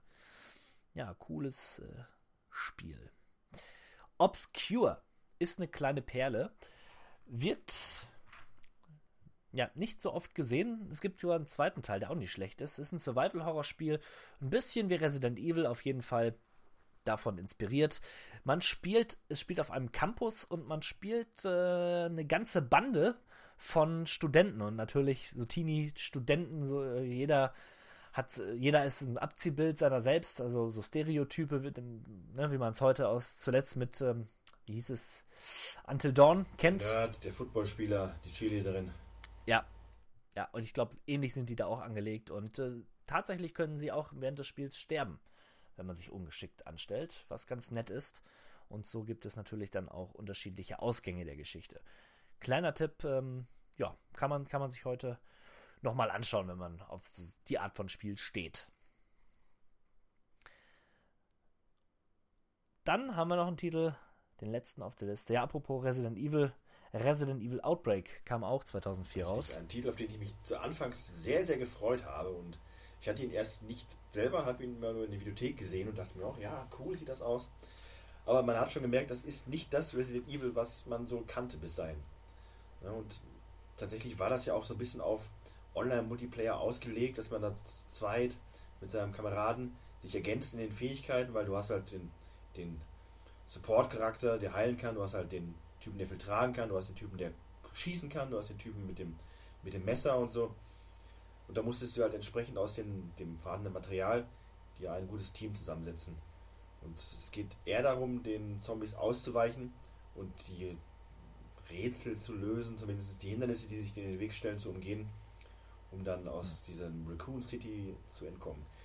Ich habe das tatsächlich hier auch stehen, aber ich weiß es nicht. Also für mich war das immer ein bisschen komisch. Es spielt sich halt wirklich anders als ein normales Resident Evil auch, dass das zeitlich begrenzt ist, weil du hast halt ein Virus in dir und der geht von Zeit zu Zeit weiter und bei jedem Monsterangriff und sowas steigt halt der Virusanzeiger. Ich weiß nicht, du kannst ihn Boah. auch runtersetzen, aber es läuft halt immer weiter. Und das, ja, weil wenn du es alleine spielst, dann macht die KI auch nicht so mit und du hast ja viel mit dem Inventarmanagement zu tun. Also das hat alles nicht so ganz gegriffen, bei mir zumindest. Im gleichen Jahr erschien dann Yes. auch mit ähm, Resident Evil Outbreak File 2 ein Standalone-Add-on zu der ganzen Geschichte. Ja. Man hört heute nichts mehr von der Outbreak-Reihe. Hm, Vielleicht kommt dann nächstes Mal wieder irgendwas. War eine nette Idee, aber von der Umsetzung her hat es mich zumindest nicht gepackt. Ich weiß nicht, ob es ein Erfolg war und ob es gut ankam bei den Kritikern, aber ich glaube, das war alles eher durchwachsen. Ja. Das glaube ich dir aufs Wort. Allein das Wort Zeitlimit. Ja. Stößt bei mir schon auf Abwehr. Furchtbar. Gut, Action-Adventure sind durch und es wird ein bisschen ähm, Rollenspielmäßig. Ja, die Rollenspiele sind. Da war zum Beispiel ähm, Star Wars, Knight of the Old Republic 2, The Sith Lord. Äh, ein BioWare-Rollenspiel, nicht? Die Fortsetzung vom vermutlich grandiosen ersten Teil. Ja, Der zweite kam nicht so gut an. Er kam nicht so keiner weiß an. warum. Leute waren pikiert darüber, dass er nicht so gut ankam. Zumindest die an der Entwicklung beteiligt waren. Und ja, das ist schon merkwürdig. Ich meine, wir sind beide Nerds, nicht wahr? Also du bist ein Nerd, ich bin ein Nerd. Also, wir interessieren uns für Videospiele und wir haben auch schon mal den einen oder anderen Comic gelesen. Macht uns eindeutig und auserwiesenermaßen zu Nerds. So, plus, So ist es. wir mögen Ja. Star Wars. Warum hat dann, und wir mögen auch Rollenspiele. Wieso haben Ja, wir dann ja, beide noch durchaus. keinen KOTOR-Titel gespielt? Wie ist das zu erklären? Tatsächlich habe ich den ersten einmal angespielt, aber nur eine halbe Stunde. Dann habe ich ihn nicht mehr gespielt. Warum? Es gab keinen Grund. Es war nicht schlecht, so, ne? Aber ich habe ihn dann eine Woche nicht gespielt, nicht zwei Wochen, nicht drei und irgendwann waren es dann vier Monate und dann habe ich ihn von der Pla Platte gelöscht, weil ich dachte, äh, du spielst sie nicht mehr. Traurig, oder? Irgendwo schon. Also traurig ist eine gute Überleitung zum nächsten Titel. Ta tatsächlich traurig, denn es ist auch ein sehr emotionales Spiel. Vor allen Dingen, wenn man die liebgewonnene Frau verliert, weil man sich scheiden lässt. Ja. Naja, ich sag mal, Liebe vergeht. Richtig. Ne? Das ist, muss man nicht traurig finden, sondern das Ja, ist. Das und ist, kein Spiel kann es besser abbilden als Fable. Die Fable-Reihe. Peter Molyneux großes Werk, ja. Er wollte ein Spiel machen, was, wie es kein zweites gab. Ein Spiel, wo du einen kleinen Jungen spielst, bis hin zu seinem Altern und äh, Dahinscheiden. Letzten Endes ist es nicht ganz so episch geworden, aber immer noch wunderbar. Ja, es ist ein schönes kleines Rollenspiel für Weicheier, weil es überhaupt keine Herausforderungen gibt in diesem Spiel, aber das ist auch gut so. Fable ist, ich sag's ja immer wieder gerne, ein sogenanntes Wohlfühl-Rollenspiel. Mach, was du willst, tu, was du willst, schlaf mit jedem, wie du willst, mach so viel Kinder, wie du willst. Ja, du kannst rein theoretisch alles machen in dieser Welt. Heiraten, egal ob Männlein oder Weiblein, egal was für ein Geschlecht du hast, du kannst, du kannst tun, was du möchtest. Und ganz nebenbei erzählt es dir eine Geschichte um einen kleinen Buben, der sich rächen möchte und zu einem großen Helden werden soll und auch wird. Und ähm, ja, die Fabelreihe ist ja mittlerweile tot, aber der erste Teil ist immer noch stark in meinem Herzen verankert und wird es auch mal bleiben. Es gibt ein schönes Remake dazu davon und ähm, ja, das sollte man sich auch holen, denn da ist die Grafik ein bisschen aufgebohrt. Schöne Sache. Weihnachten werde ich es wieder rausholen. Ja, spielt's an Weihnachten. Erst eins, dann zwei, dann drei. Ja. Witzig, nicht? Ja. Ich, du brauchst gar nicht so verachtend da zu sitzen. Also ihr könnt das ja nicht sehen, aber es ist schon wieder sehr provozierend. Und da soll, da soll man noch Ah, Profi bleiben, ja. Und äh, Fable. Ich, für Fable halt hast so, du wohl kein Fable, was? Der Sch die, Spaßgranaten werden hier gezündet. Ja, ja, ich muss in Deckung Ja. gehen. Ja, jetzt rede mal was Schönes über Fable, sonst ist der Peter Molyneux traurig. Der, ich glaube, Peter Molyneux ist eh traurig, denn ähm, er hat sich mit dem ganzen Fable-Kosmos einfach aufgebürdet, von allen Leuten angemacht zu werden. Das ist so, man könnte es das No Man's Sky-Syndrom nennen. Ein Typ, der selbst dafür sorgt, dass der Hype immens ist für alles, was er macht. Alles wird das tollste, beste Spiel und er hat tolle Ideen und tolle Pläne und glaubt auch sicherlich an alles, was er da erzählt, aber letzten Endes taucht es nicht in den Spielen Ich auf. will ihn ja nicht, ich will ihn nicht bashen, aber ich erinnere mich wirklich noch an da, damals, wo er dann erzählte, ja, dann hast du ein, machst, ritzt du mit einem Messer ein Herz in einen Baum und wenn du dann 30 Jahre später, wenn deine Spielfigur erwachsen ist, zu, zum selben Baum gehst, dann ist dieses Herz noch da. Ich glaube, dieses Herz gibt es gar nicht im Spiel. Das ist, äh, ist eigentlich stellvertretend für viele, viele Träumereien, die er so von sich gegeben hat. Ich sage ganz bewusst Träumereien. Ähm, ich glaube niemals, Nicht Spinnereien. es eine böse Absicht dahinter gewesen ist, aber so ist er halt, der Peter. Ne? Da macht man nichts dran. Aber genug. Aber genug von Fable. Äh, gehen wir zum nächsten Titel, der auch fantastisch ist. Und ich bin eigentlich entsetzt, dass der auch auf keiner deiner Listen, deiner äh, vorausgehenden gewesen ist. Vampire the Masquerade Bloodlines ist ein großartiges Rollenspiel. Eines der wenigen Rollenspiele, die sich dem Thema des Vampirs widmen.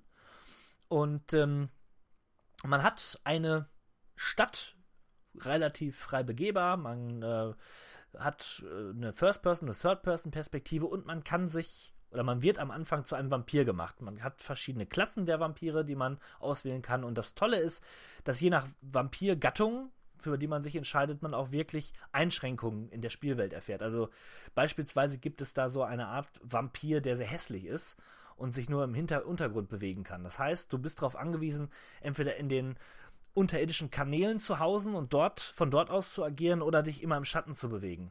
Und das ist sehr cool, weil da, da, hast du wirklich eine Konsequenz und das beeinträchtigt auch dein Spiel.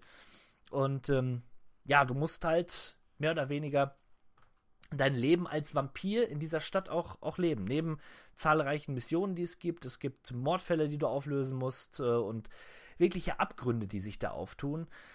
Hat immer so einen gewissen Crime-Aspekt. Du kannst ganz viele Tagebücher lesen und finden, die in der Stadt ähm, ja mehr oder weniger versteckt sind oder an dich an, in Rechner reinhacken und ja, da tut sich doch so manches Geheimnis auf und du kennst das Phänomen ja auch. Also für mich ist so, dass das Fallout-Syndrom, nenne ich es jetzt mal, ich lese keinen einzigen Text in Fallout, den ich da finde. Mich interessiert es nicht. Das ist langweilig und furchtbar und für Skyrim gilt dasselbe. Bei Bloodlines ist das meiner Meinung nach anders, weil die Texte sehr gut geschrieben sind, die Geschichten dahinter sind spannend und du hast eigentlich immer auch äh, Bezug zur Welt, weil diese Figuren noch existieren in dieser Welt. Also es gibt, ich will jetzt nicht spoilern, aber es gibt eine Quest um einen, ich meine, einen Hausmeister, der böse Dinge in seinem Te Keller tut. Und das ist ziemlich spannend zu lesen und ähm, ja, sehr cool. Außerdem, ne, das eine der gruseligsten Szenen überhaupt, das sogenannte Spukhaus da wechselt das Spiel von einem schönen äh, Rollenspiel hin zu einem Survival-Grusel-Horrorspiel. Sehr, sehr toll. Und ich finde, wer das nicht gespielt hat und auf Rollenspiele steht und auch ein bisschen auf Vampire, ja, der soll, der kommt an diesem Spiel nicht vorbei. Sieht heute noch so aus wie Half-Life 2. Also so auf diesem grafischen Niveau bewegt es sich und das geht noch. Durchaus. Ja. Amen. Sehr cool. The Lord of the Rings, The Third Age. Ja, oder hier in Deutschland besser bekannt unter dem Titel Der Herr der Ringe, das dritte Zeitalter. Eine recht interessante Angelegenheit. Äh, so all das, was man so erhofft hatte von den ersten Herr der Ringe-Spielen, bei mir zumindest, wurde da einem auf den ersten Blick gewährt. Denn es handelt sich um ein klassisches Rollenspiel mit rundenbasierenden ähm, Kämpfen. Oh. Und man spielt tatsächlich auch dann nicht die Figuren aus dem Film oder aus dem Buch, sondern ganz eigene Charaktere, die quasi ihre, ihre Ringgeschichte parallel zu den Haupthelden erleben. Manchmal begegnen sie sich fast oder sehen sich. Ne, gewisse Figuren tauchen dann auch auf in deinem eigenen, in deiner eigenen Quest. Gandalf zum Beispiel trifft man und ich glaube auch Legolas. Ja, und so questet man sich halt mit einem, mit seiner Party aus, bestehend aus einem Elf, einem Zwerg und einem Menschen durch äh, alle Begebenheiten und alle Orte, die man auch aus dem, dem, dem Buchvorlage kennt. Das ist ganz cool. Das erzählt eine nette Geschichte, die aber prinzipiell äh, einfach nur dem Buch folgt. Und das, was sie sich selber ausdenken, ist jetzt auch nicht so spektakulär. Aber nichtsdestotrotz macht das, wenn man Fan der Vorlage ist, sehr viel Spaß. Äh, das Kampfsystem ist nicht perfekt, teilweise etwas seltsam, aber ähm, wenn man genug sich aufgelevelt hat, die Balance passt manchmal nicht. Äh, oft hast du einfach dann Gegner, die du, oder Gebiete, wo du alles durchmetzelst und dann kommst du in die nächste Gegend und dann hast du auf einmal keine Chance mehr gegen die Leute, weil du halt dann irgendwas nicht gemacht hast oder irgendeine Waffe nicht eingesammelt hast. Das ist halt nicht ganz so praktisch. Es ist nicht perfekt, um Gottes Willen, wenn man äh, aber Fan der Vorlage ist, ist das durchaus eine Sache, auf die man mal ein Auge werfen sollte. Hast du gerade für Fans gesagt? Ich sagte für Fans und das meinte ich aber in einem durchaus positiven Kontext. Ah gut, dann bin ich ja beruhigt. Wir gehen nach Fernost, da macht... Wie kannst du es wagen? Also ist das jetzt die Retourkutsche für mein, mein, mein Fable-Hass? Was habe ich, dir, was hab ich dir getan? Wir haben doch im Vorgespräch groß und breit erzählt, dass das wichtigste Rollenspiel, was in dem Jahr erschienen ist, und vielleicht das beste Spiel des Jahres, noch ergänzt werden muss in dieser Liste. Und wir reden hier und wir wissen das beide von Sacred das war keine Retourkutsche. Ich, hab, ich dachte, Sacred wäre ein Rollenspiel aus Fernost, habe ich gedacht. Ja, ja, ja, also unfassbar. Nein. Fernost, wenn du dann mit Ostwestfalen meinst, dann hast du gar nicht mal so unrecht. Denn es, schön, ja? es, es, ist ein Spiel aus der Gütersloher Software-Schmiede Ascaron. Genau. Und die Rede ist von Sacred, wie gerade schon gesagt, einem mehr oder weniger recht originellen Diablo-Klon. Ne, man äh, wählt sich am Anfang des Spiels eine Figur aus, aus verschiedenen Rassen kann man da wählen. Äh, zum Ende, glaube ich, beim, beim Add-on Underworld konnte man auch ein Zwerg sein. Wie dem auch sei, man hat sich da seine Figur zusammengestellt, hatte eine Origin-Story mehr oder weniger, aber danach lief es dann auf das Gleiche hinaus in jeder Geschichte. Und so hat man sich durch diese riesige, offen und frei begehbare Welt dann gekämpft und das war wirklich für mich das erste Mal, dass man eine offene und frei begehbare Welt hatte, denn vergleichbar gab es ja nur Diablo, und das hatte halt Level. Und bei Underworld, äh, bei äh, Sacred, für Sacred war es wirklich so, du konntest überall hingehen, aber es gab halt diese natürlichen Begrenzungen. Ne? Du gehst irgendwo hin und wenn man war ein Gegner, der haut dich um, dann weißt du, nein, da gehe ich erst später hin. Und trotzdem hat es halt diesen Abenteuergeist in einem geweckt und sich gedacht, okay, jetzt level ich mich ein bisschen auf, dann gehe ich mal dahin und dann, oh, da ist ja so ein, so ein da tut sich eine Lücke auf im Gebüsch, kann ich ja durchgehen. Du konntest meistens durch solche Lücken gehen und es hat sich wirklich gelohnt, mal abseits der Wege zu gehen und zu, sich Wege zu lang zu laufen, die vermeintlich Nichts führen, führt plötzlich dann doch zu den tollsten Schätzen oder zu den coolsten Minibossen, die man dann treffen konnte. Drachen, Trolle, alles Mögliche. Also eine ganz tolle und atmosphärische Welt, schön umgesetzt. Äh, natürlich auch mit dem Looten und Leveln-Aspekt ausgestattet. Du hast jeden möglichen Krempel gefunden, wenn du Gegner und Dungeons erforscht hast, äh, also Gegner besiegt und Dungeons erforscht. Äh, und das hat einfach riesig Spaß gemacht. Es war dann auch möglich, im LAN zu spielen mit mehreren Kollegen, auf Quests zu gehen. Also für mich das persönlich beste Rollenspiel aus deutschen Landen in dieser Richtung. Äh, umso größer die Enttäuschung dann bei Teil 2 und Teil 3 der Reihe. Aber Sacred 1 und Sacred Underworld, das Addon, werden für mich immer unsterblich sein. Und ich würde es auch immer noch spielen, wenn ich nicht gerade so Probleme hätte mit dem mit der Software, die mich immer wieder aus dem System rausschmeißt und ich ja, kam nicht dazu, das irgendwie zu korrigieren. Hm, das, ist, das klingt so, als wenn das ein Spiel wäre für mich im Grunde. Es erfüllt alle Ja, Kriterien. Ich habe nicht viele Original-PC-Spiele, aber das habe ich äh, mir tatsächlich dann auch mal gekauft, weil das kostet ja auch nichts. Ja, aber eine richtig tolle Sache und Ascaron hat dann damit neben Anstoß dann mit, der, mit der Second-Reihe auch noch was, oder dem Second-Spiel, einen zweiten für mich ewigen Meilenstein in meiner Videospiel Hall of Fame geschaffen. Ja. Und jetzt kommen wir in dein Fan. Ach, jetzt geht's um den großen Teich zu äh, den Asiaten. Dragon Age, Quatsch. Dragon Age, ja. Dragon Quest 8. Genau, die Reise des verwunschenen Königs ist 2004 in Japan erschienen. Erst Jahre später, wie man das so kennt von guten japanischen Rollenspielen, zumindest damals, dann auch in Europa, 2007, wenn ich mich nicht täusche. Und für mich war es dann auch, wie für viele vermutlich auch, die erste Berührung mit der Dragon Quest Reihe, die ja in Japan gleich, wenn nicht sogar größer war als die Final Fantasy Reihe. Ja, ein ganz tolles Spiel, Cell-Shading-Optik äh, von dem Zeichner, mir fällt der Name gerade nicht ein, der auch die für Dragon Ball verantwortlich war. Man erkennt das an, der, an den Charakteren ganz eindeutig und auch daran, dass der Hauptcharakter einen Affenschwanz hinter sich herzieht. Also, es ist eine ganz liebevoll erzählte Geschichte, ein Märchen, wenn man so möchte, von einem Königreich, das verwunschen worden ist von einem bösen Zauberer. Und äh, alle wurden zu Stein verwandelt, außer der König, der wurde in eine schreckliche, froschähnliche Gestalt umgewandelt und seine Tochter in ein Pferd. Und man hat halt dann, trifft dann halt auf einen namenlosen Helden, der man dann selber dann spielt, mit seiner Diebesbande. Und als Schicksalgefährten reist man dann halt durch die Welt und versucht, diesen Fluch zu lösen und den bösen Zauberer zu besiegen. Und das Ganze macht Spaß. Klassisches JRPG in äh, rundenbasierenden, nicht Echtzeit, aber rundenbasierenden Kämpfen, wie man es halt kennt. Magie, Angriff und so weiter. Ist cool, coole, sehr coole Musik, voll orchestriert. Das gab es damals ja auch noch nicht so ganz häufig. Äh, ist auch nicht zu einfach. Es ist durchaus fordernd an manchen Passagen. Ja, und wenn man JRPG-Fan ist, ein absolutes Muss.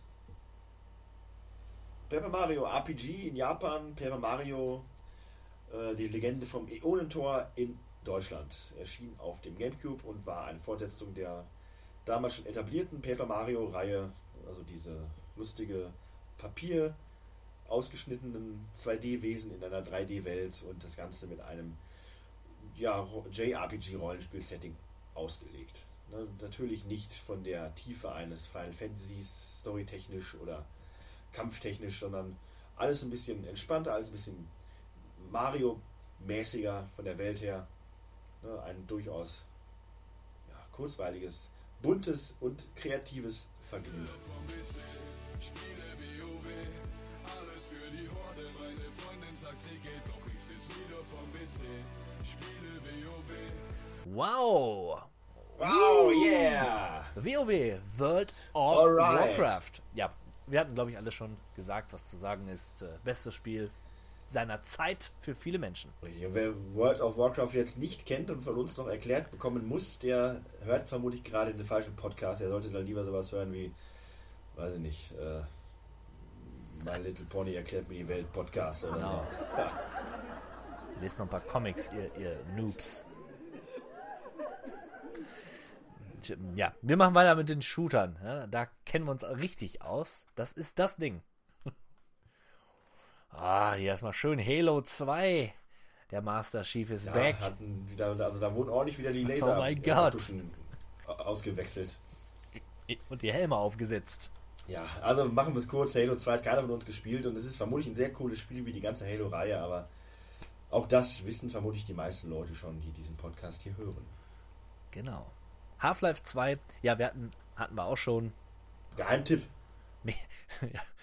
Aber wer's noch nicht, wer ihn noch nicht gespielt hat, diese, dieses Spiel, der, der soll das auf jeden Fall nachholen, weil das kann man heute So noch gut spielen. So, ja, ich hab's ja gespielt, nur nicht durch. Ja. Aber es ist gut. Ne? Ähm, ja, noch ein großer Titel, Far Cry. Far Cry, damals noch von Crytek, bevor Ubisoft die Marke übernommen hat. Und ähm, hat im Grunde all das oder vieles von dem schon geboten, was man heute so kennt. M, Zwar keine ganz, ganz offene Welt, sondern aber dafür sehr, sehr große Level und äh, man hatte dieses Sandbox-Feeling, konnte da unterschiedlich vorgehen, auch diverse Vehikel betreten. Ja, war schon ganz cool. Aber das war ein Spiel, was damals garantiert nicht auf meinem Rechner gelaufen ist. Äh, Das war nämlich High End, wie man so schön sagt.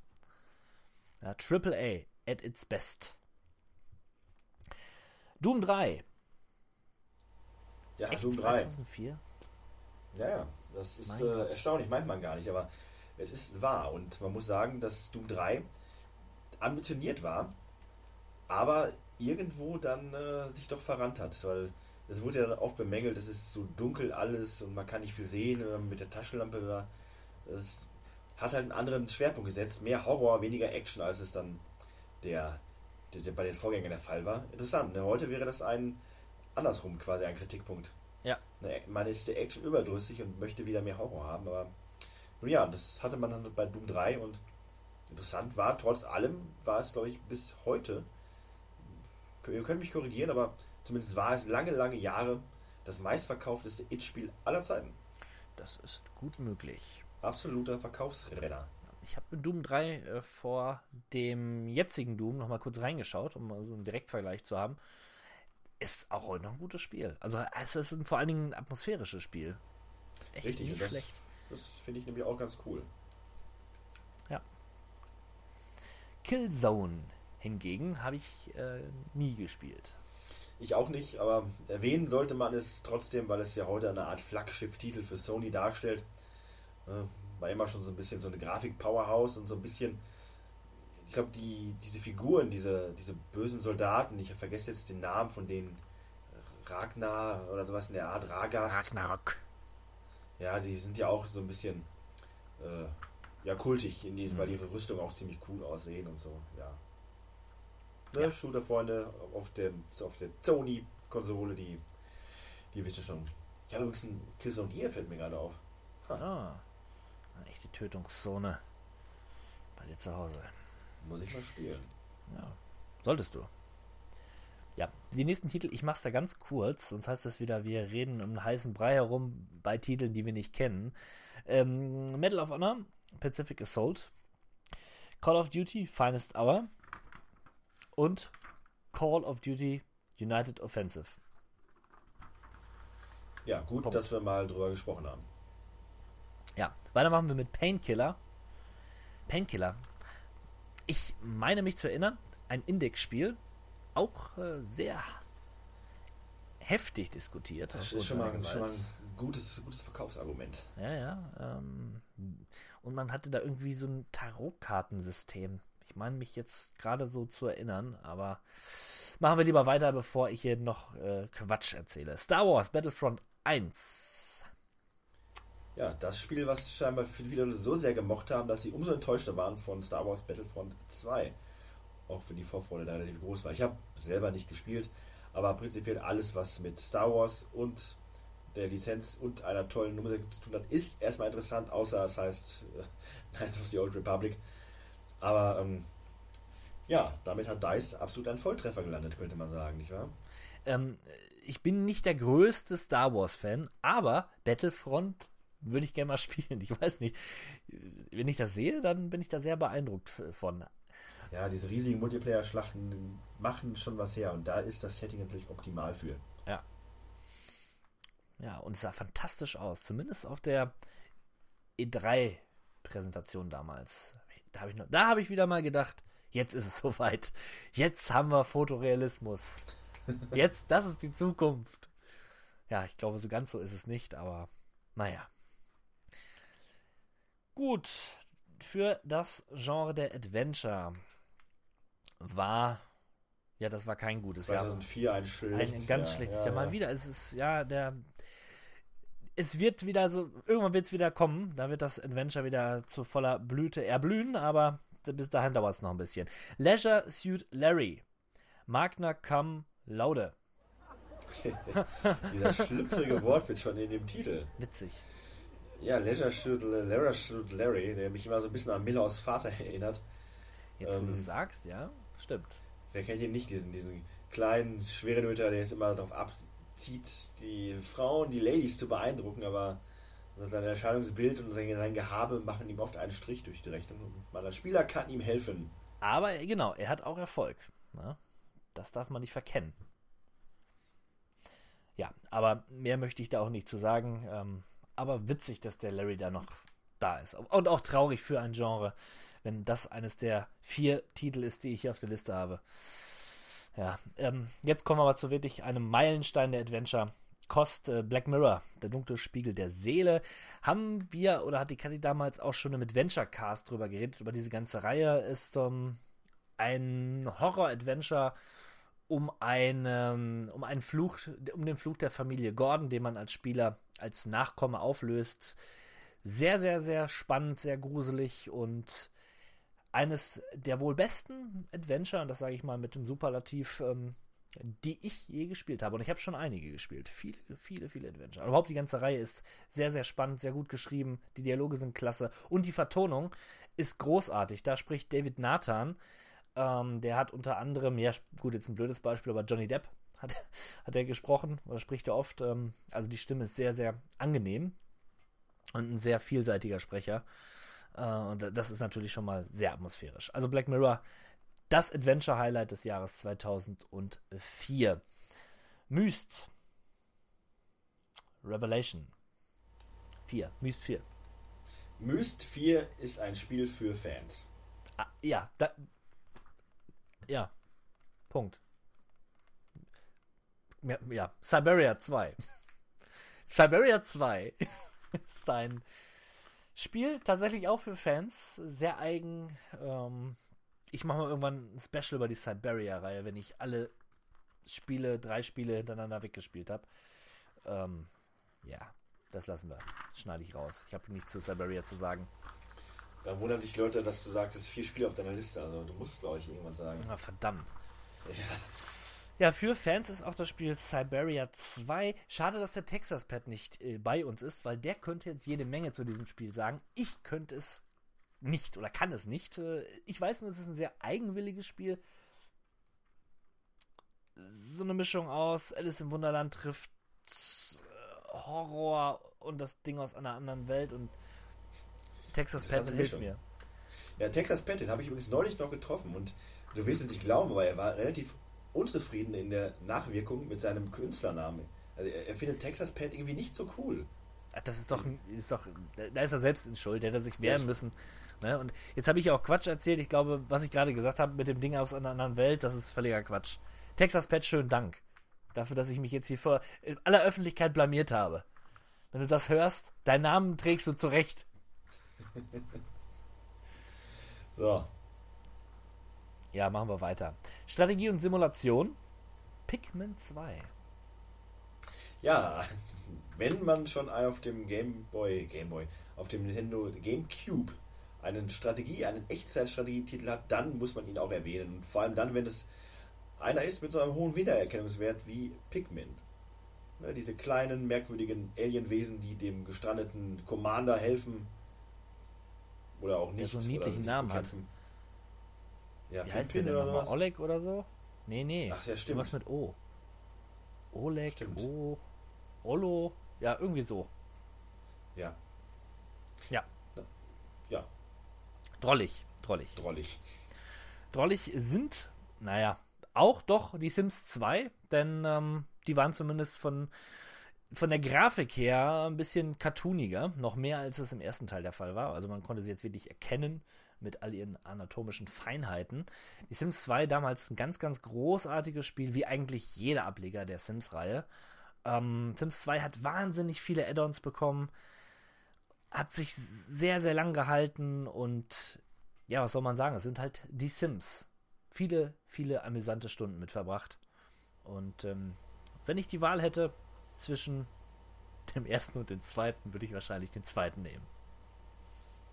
Krasse Aussage. ich bin gerade mal überlegen. Der dritte ist, nein, der dritte ist schon besser. Naja, die Sims 2 trotzdem. Seine, für seine Zeit grandios. Ja, mach bitte weiter mit dem nächsten Titel. Der da heißt Warhammer 40k Dawn of War. Und das war so ein Titel, mit dem ich mich erst nicht so ganz anfreunden konnte, weil es war auch Echtzeitstrategie und es war Warhammer 40k Lizenz. Zwei Sachen, die ich beide super cool finde und wo ich mir eigentlich dachte, das ist ein Match made in heaven. Aber irgendwo war das dann nicht das Rollenspiel, ach, das Echtzeitstrategiespiel aller Age of Empires oder Command Conquer, was ich mochte, sondern das war, hatte ein bisschen mehr so den Fokus auf ja, auf Action und weniger auf Basisbau, obwohl das da auch ging, aber das war halt nicht dieser klassische Basisbau, sondern es war alles so ein bisschen zackiger. Ja, und so war es dann zuerst nicht so wirklich interessant für mich. Aber dann im Laufe der Zeit hat mich das immer mehr gefesselt und es wurde immer cooler und ich habe das Spielprinzip richtig gefressen, sagt man ja so, ne? Oh Gott.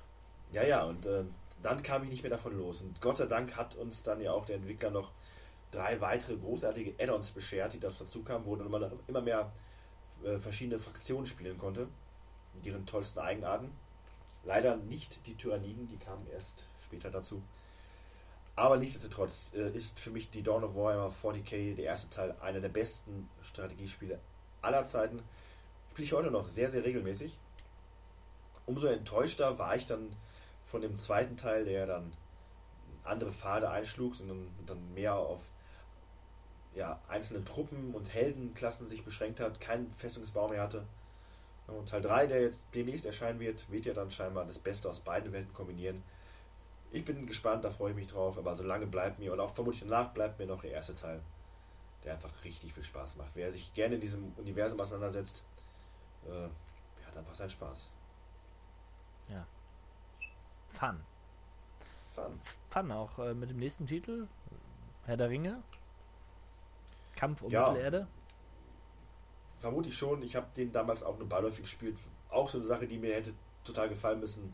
Echtzeitstrategie, die Herr der Ringe-Lizenz, tolle Sache. Aber das Spiel selber war halt nicht ganz so gut umgesetzt. Man hatte zwar alles, was man sich so vorgestellt hat, aber irgendwo wollte es dann doch nicht so richtig zünden. Analog zu dem Star Wars äh, Echtzeitstrategiespiel. Coole Lizenzen, aber die Umsetzung war halt nichts Besonderes und so ist das Spiel dann etwas in Vergessenheit geraten. Schade. Ja, weniger in Vergessenheit geraten ist äh, natürlich äh, Rome Total War, wie du ja auch schon ausführlich erwähnt hattest. Äh, ja, Massenschlachten at its best für die Freunde von solchen Spielen da draußen. Ein Genre, was in den letzten Jahren sträflich vernachlässigt wurde, blühte Uns aber immer mehr ans äh, Herz gewachsen ist. Ja, genau, und äh, das stimmt, das ist wahr. Blühte im Jahre 2004 ein wenig auf. Durch ein Spiel namens Ace Combat 5, The Unsung War. Hat es die Flugsimulation revolutioniert? Wahrscheinlich nicht. Aber schön, dass es Ace Combat noch gibt, oder? Ist das, das ist doch wunderbar. Ja, das ist traumhaft, das gefällt mir auch sehr. Ähm, ja, lang lebe Ace Combat. Ich finde, wir sind unseren Hörern und Hörerinnen schuldig, dass wir beiden mal eine Runde Ace Combat spielen. Und zwar für die PlayStation 1 beim nächsten Twitch-Abend. Gerne, sehr gerne. Vielleicht sogar als Hauptfeature des Abends. Vier, Stu Drei vier, Stunden vier, lang. Ich würde sagen vier Stunden. Vier Stunden lang Ace Combat. ja, fände ich gut. Machen wir weiter. Rennspiele. Need for Speed 2 Underground. Oder Underground 2, wie man auch so schön sagt. Ja. Ja, Hatten wir ja schon beim letzten Mal erwähnt, dass beim Vorgänger, worum es da geht. Und äh, deswegen hört euch nochmal den letzten Podcast an, dann wisst ihr es. Brom, sage ich immer gern wieder. Gran Turismo 4. Ja, wenn es denn mal Gran Turismo 4 heißen würde, also es hatte damals ja schon immer dieses, diesen Habitus von äh, seltsamen Zusätzen zum Titel, wie Grand Spec, Prologue und so, aber man dachte sich, ist das jetzt das Hauptspiel oder ist das eine Demo oder was auch immer? Das macht mich schon wieder wütend, wenn Ja. ich das höre. Ja, also Gran Turismo ist nach wie vor eine coole Reihe, aber man braucht eigentlich nur Teil 2. Gut. Burnout 3 Takedown. Drüber gesprochen. Ja, Krach. Krach, Bum, Bang. Genau. Stichwort Krach, Bum, Bang. Fighting, Beat'em Up. Ein ganzes Spiel haben wir gelistet. Tekken 5. Das hat es aber wirklich in sich. Das war das letzte große Tekken, was ich dann auch wirklich mit Begeisterung gespielt habe. Ich habe das Spiel selber nicht. Ich habe von 1 bis 4 hier stehen und dann Teil 6, den ich furchtbar finde. Ne, Teil 5 hatte ich aber dann tatsächlich nur eine kurze Zeit lang. Da hat er mir aber großartig gefallen, weil der genau das an Tekken-Kosten bot, was ich haben wollte. Ja, was soll ich sagen? Kommt nicht an meinen Liebling ran, Tekken 4. Oder ist Tekken 3 mein Liebling? Ah, Das wär- das wäre mal eine gute Frage. Ist aber wirklich nochmal eine solide Eintrag und ich mag aber diese verrückte, ein bisschen bekloppte Tekken-Welt und äh, diese, diese Story, die sich darum herum spinnt mit den Hayachis und dass da jeder jeden umbringt und in Vulkane schmeißt und dann haben sie trotzdem so ein Teufelsgehen und kommen wieder und das ist herrlich blöde und äh, herrlich unterhaltsam und auch die ganzen Nebencharaktere machen Spaß und sind abwechslungsreich und alles lässt sich auch noch toll kämpfen. Jeder Kämpfer ist unterschiedlich und lässt sich anders handeln. Jeder findet seinen eigenen Liebling. Äh, ja, was willst du da anderes sagen als Klassiker? Mal sehen, ob wir bei den Sportspielen auch noch einen Klassiker finden. Ich äh, sage mal nein. FIFA Soccer 2004. Nein. Guter, guter Titel, aber naja. Es wird, glaube ich, nie wieder einen Klassiker in der FIFA-Reihe geben. Nie wieder. Wer weiß. Wer weiß. Wir nehmen dich beim Wort. Vielleicht kommt irgendwann tatsächlich nochmal ein echter Klassiker der FIFA-Reihe heraus. Sag niemals nie. Tony Hawk's Underground 2. Nein. Nein, äh, Teil 1 war ja schon etwas kritisch beäugt worden damals von den Fans. Ich weiß nicht warum. Ja, irgendwann war halt auch dieses Arena hier, Arena da und du machst deine ganzen Tricks ausgelutscht und so ein bisschen Open World reinzubringen, war ja kein schlechter Ansatz. Oder zumindest eine schönere, spannendere Hub-Welt, wo man dann auch ein bisschen mehr machen konnte. Open World? Ja, ja. Also die zarten Pflänzchen, Vorläuferpflänzchen der Open World. Das war kein Sacred, aber trotzdem konnte man da schon so ein bisschen rumfahren mit seinem Ich, Board. ich dachte mal, es wäre das Sacred der Skateboard-Spiele. Aber da habe ich mich wohl getäuscht. Nein. Schade. Aber es ist halt auch, es, es gab eine Rahmenhandlung, es gab eine wirkliche Story, die man dann auch spielen konnte und das war dann was Neues.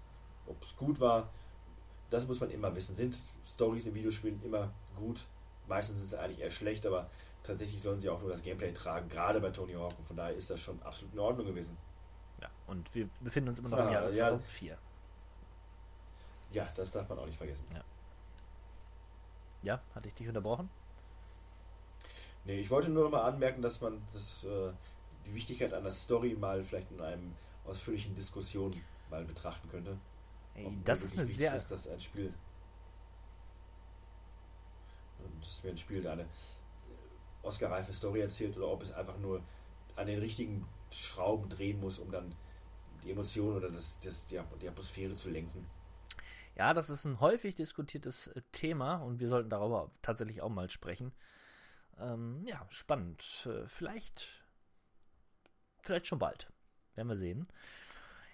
Aber jetzt noch zwei Titel auf der Liste, die wir in die Rubrik Kurioses und Spaß gepackt haben. Da würde zum einen Crazy Bass stehen. Crazy Bus, eine interessante, ein interessanter Titel. Es ist ja gegründet oder entstanden als äh, venezuelanische, Venezuela, venezuelanische. Es ist ja entstanden als Venez, Venezuela. Es ist ja entstanden als äh, Venezuela. ja, es ist ja entstanden als Tech-Demo eines Programmierers aus Venezuela und äh, für den äh, für den Mega Drive damals äh, Genesis auch genannt in Amerika und es sollte erst gar kein Spiel werden und irgendwie wurde es dann doch äh, gepublished und es ist tatsächlich so, man startet das Spiel und es kommt eine nicht zu ertragende Titelmelodie. Wenn man das dann irgendwie überstanden hat, dann kann man sich einen Bus aussuchen, den sieht man dann in einer sehr schwammig digitalisierten Optik, dann kann man diesen Bus fahren lassen, von links nach rechts, immer wieder vom Bildschirm. Er macht dann Fahrgeräusche und man kann hupen. So, und man kann eine gewisse Punktzahl erreichen und wenn man die erreicht hat, geht es wieder zurück auf Null. Mhm. Und das war Crazy Bus. Ein Spiel, was ja, ich heute erinnere mich an eine. astronomische Werte äh, erreicht, wenn man das haben möchte, weil es einfach knapp beknackt ist und auch nicht wirklich oft vertrieben worden ist. Ja, und wie du vielleicht gerade sagen wolltest, die Angry Video Game mit Angry Video Game Episode, die sich mit diesem Thema beschäftigt, ist natürlich auch sehr lustig, weil es einfach ein das Spiel ist wie geschaffen dafür. Es ist einfach es ist bekloppt. Ja. Aber großartig. Auf seine eigene Ja. Art und Weise. Ja. Ja. Gary's Mod. Da könnten wir eigene großartige Spiele mitmachen, wenn wir uns damit mal ein bisschen beschäftigen würden. Richtig. 2004 erschien das dann tatsächlich zum ersten Mal als äh, Patch oder als, äh, wie sagt man, Mod. ähm, Mod zu Half-Life. Ja, und äh, erst später dann als Standalone kam es raus, aber natürlich ab dem Moment, wo es erschien, da wurde natürlich dann entsprechend auch schon gemoddet mit Garry's Mod. Und Garry's Mod ist quasi ein, eine Sandbox mit der Unreal Engine. Nee, Wenn ich Unreal Engine sage, meine ich eigentlich die, äh, wie heißt die nochmal? Ja, diese Counter-Strike. Half-Life. Ähm, ja. Ja, Source Engine. Ja, die Source Engine, genau. Mein Gott, mein Gott, ja. Basiert auf der Source Engine. Ich hoffe, du, du schneidest mein äh, dummes Gebrabbel vorher raus. Äh, basiert auf der Source. Engine und ähm, entsprechend Sandbox-mäßig kann man sich dann da auslassen. Ja, ich, ich kann doch sein Lächeln hier sehen. Das ist eine Kamera, weißt du? Ich sehe, was du, was du da Verdammt. machst. Ja. Ja, und wenn man ein bisschen äh, Ahnung hat und ein bisschen Fantasie, kann man damit die absurdesten eigenen Spiele machen und Szenarien oder Filmchen quasi. Also das ist auch heute noch in aller Munde und macht einfach tierisch Laune, wenn man äh, ein Spiel dieser Art sucht. Spaß für die ganze Familie, könnte man sagen. Ja. Wenn der Opa auch Videospielaffin wäre. Ähm, laut meiner Liste sind wir durch. Und da du meine Liste auch hast, würde ich sagen, das war's. Und In jetzt zur alles entscheidenden Frage. Ähm, aus dem Bauch raus. Dein Spiel des Jahres. Ja, aus dem Bauch raus, das ist nicht so bei mir ähm, möglich. Und ähm, ich habe lange überlegt und es gab echt ein paar ganz gute Spiele in dem Jahr. Ja, man muss ja nochmal gucken. Man ist sich relativ einig, dass San Andreas ein cooles Spiel ist und auch The Twin Snakes, aber das ist ja dann wiederum nur ein Remake. Also Room war ein cooles Spiel. Äh, aber letzten Endes musste ich mich dann auch zwischen zwei Titeln entscheiden und das ist zum einen Sacred und zum anderen Warhammer 40k. Und das kann ich auch daran festmachen, dass ich wirklich beide heute noch oft und wirklich regelmäßig spiele. Die haben nach wie vor nichts von ihrer Faszination verloren und das ist halt eine Sache, die wenig Spiele in dieser Größenordnung erreicht haben, bei mir wirklich unvergessen zu bleiben und un unverändert großartig. Aber wenn ich mich entscheiden müsste, wäre es vermutlich dann doch Sacred, weil einfach dieses Fantasy-Setting und dieses, diese, diese freie Erkundung und ich auch das Gefühl habe heute noch, dass ich irgendwo Regionen habe, die ich noch nicht gesehen habe. Das macht es einfach immer wieder spannend und da vertauche ich, vertauche ich immer wieder gerne ein in diese, in diese Welt. Kann ich Macht gut nachempfinden. Bei mir schwankt es auch zwischen zwei Spielen. Einmal natürlich Fable und aber auf der anderen Seite Vampire Blood, The Masquerade Bloodlines. Und ähm, auch wenn ich Fable sehr gerne spiele, würde ich Vampire Bloodlines als das bessere Spiel bezeichnen und auch das äh, Spiel, was mich ja, was mich nochmal anders abgeholt hat. Ich will es jetzt gar nicht so vergleichen, aber ich denke schon, Vampire, es, es hat eigentlich einen verdienten Platz, weil es so anders und so außergewöhnlich ist. Ähm, allein wegen seiner Vampir-Thematik und der von mir auch schon erwähnten Tiefe, was die, was die ganzen ähm, ja, Texte darstellt und Gesch- Hintergrundgeschichten darstellt. Da kann man echt viel mitnehmen und darum, ja, Vampire the Bloodlines, äh, The Masquerade Bloodlines, mein Spiel des Jahres 2004. Interessant, ne? Wir sind doch beide eigentlich auch Konsolenzocker und ich eigentlich mehr als PC-Zocker und wir haben trotzdem beide als Favoriten jeweils zwei PC-Spiele. Ja. Wobei Das stimmt, vielleicht das auch für Xbox rauskam, aber es ist schon äh, ja, auffällig. Haben Ja. Gewisse PC-Spiele vielleicht einfach eine längere Aushaltedauer als Konsolenspiele. Auch Ja. ein interessantes Thema. Ja. Aber, aber ja, ich denke schon. Irgendwo, irgendwo schon. Gerade auch solche Genres wie Rollenspiele und Echtzeitstrategie, die Ja. Wobei da nähert sich die Konsole natürlich immer mehr dem PC an. Also irgendwann spielt es wahrscheinlich gar keine Rolle mehr. Dann hat man PC, eine PC-artige Konsole überall stehen. Wer weiß. Wenn wir eine Zeitreise hätten, die in die Zukunft, eine Maschine hätten, die in die Zukunft reisen könnte. Aber wir können mit der Maschine halt nur in die Vergangenheit und wieder zurück zur Gegenwart reisen. Ja, also- Schade, sonst hätten wir euch natürlich auch diesen Service gerne mal geboten. Ja, ähm, aber wir sollten auch nicht zu lang in der Vergangenheit verweilen, weil du weißt, Ich-Auflösung und so weiter. Und man fühlt sich auch mal ein bisschen komisch danach. Also mir geht es zumindest dann immer so. Ja, das ist schlimmes Sodbrennen, das ganz, ganz, ganz schäbig Ja. ist das. Deswegen, äh, wir, wir hören uns gleich wieder, liebe Leute. Bis gleich. Da sind wir wieder zurückgekehrt aus der Vergangenheit und wir nähern uns dem Ende der 30. Episode des Kawabanga Play Podcasts. Ja, eine stolze Summe. Ich gebe zu, gebührend gefeiert haben wir ihn nicht, aber das heißt ja nicht, dass wir es nicht noch tun werden, denn wir laden euch herzlichst ein, auch nächsten Monat wieder mit dabei zu sein und dann können wir gemeinsam ein bisschen Weihnachten feiern. Mit schönen Themen, mit schönen Spielen hoffentlich und da werden der 16-Bit-Malo und ich immer sehr sentimental. Absolut. Ne? Da kommen die Erinnerungen wieder hoch an damals, als man noch klein war und die Welt etwas mehr glänzte, als sie es heute tut. Richtig. Ja, und diesen Glanz wollen wir mit euch teilen und vielleicht habt ihr Lust, uns eure ganz persönlichen Weihnachtserfahrungen mit Spielen mitzuteilen. Ja, was habt ihr für Geschenke bekommen? Habt ihr irgendwelche Erinnerungen? Das wird uns interessieren und das äh, schreibt uns doch mal eine Mail oder in die Kommentare rein.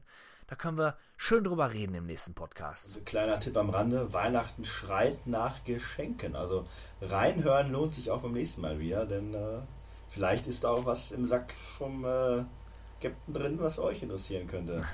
und der ist groß, der Sack. Magna Cum Laude. Auf Wiedersehen. Tschüss.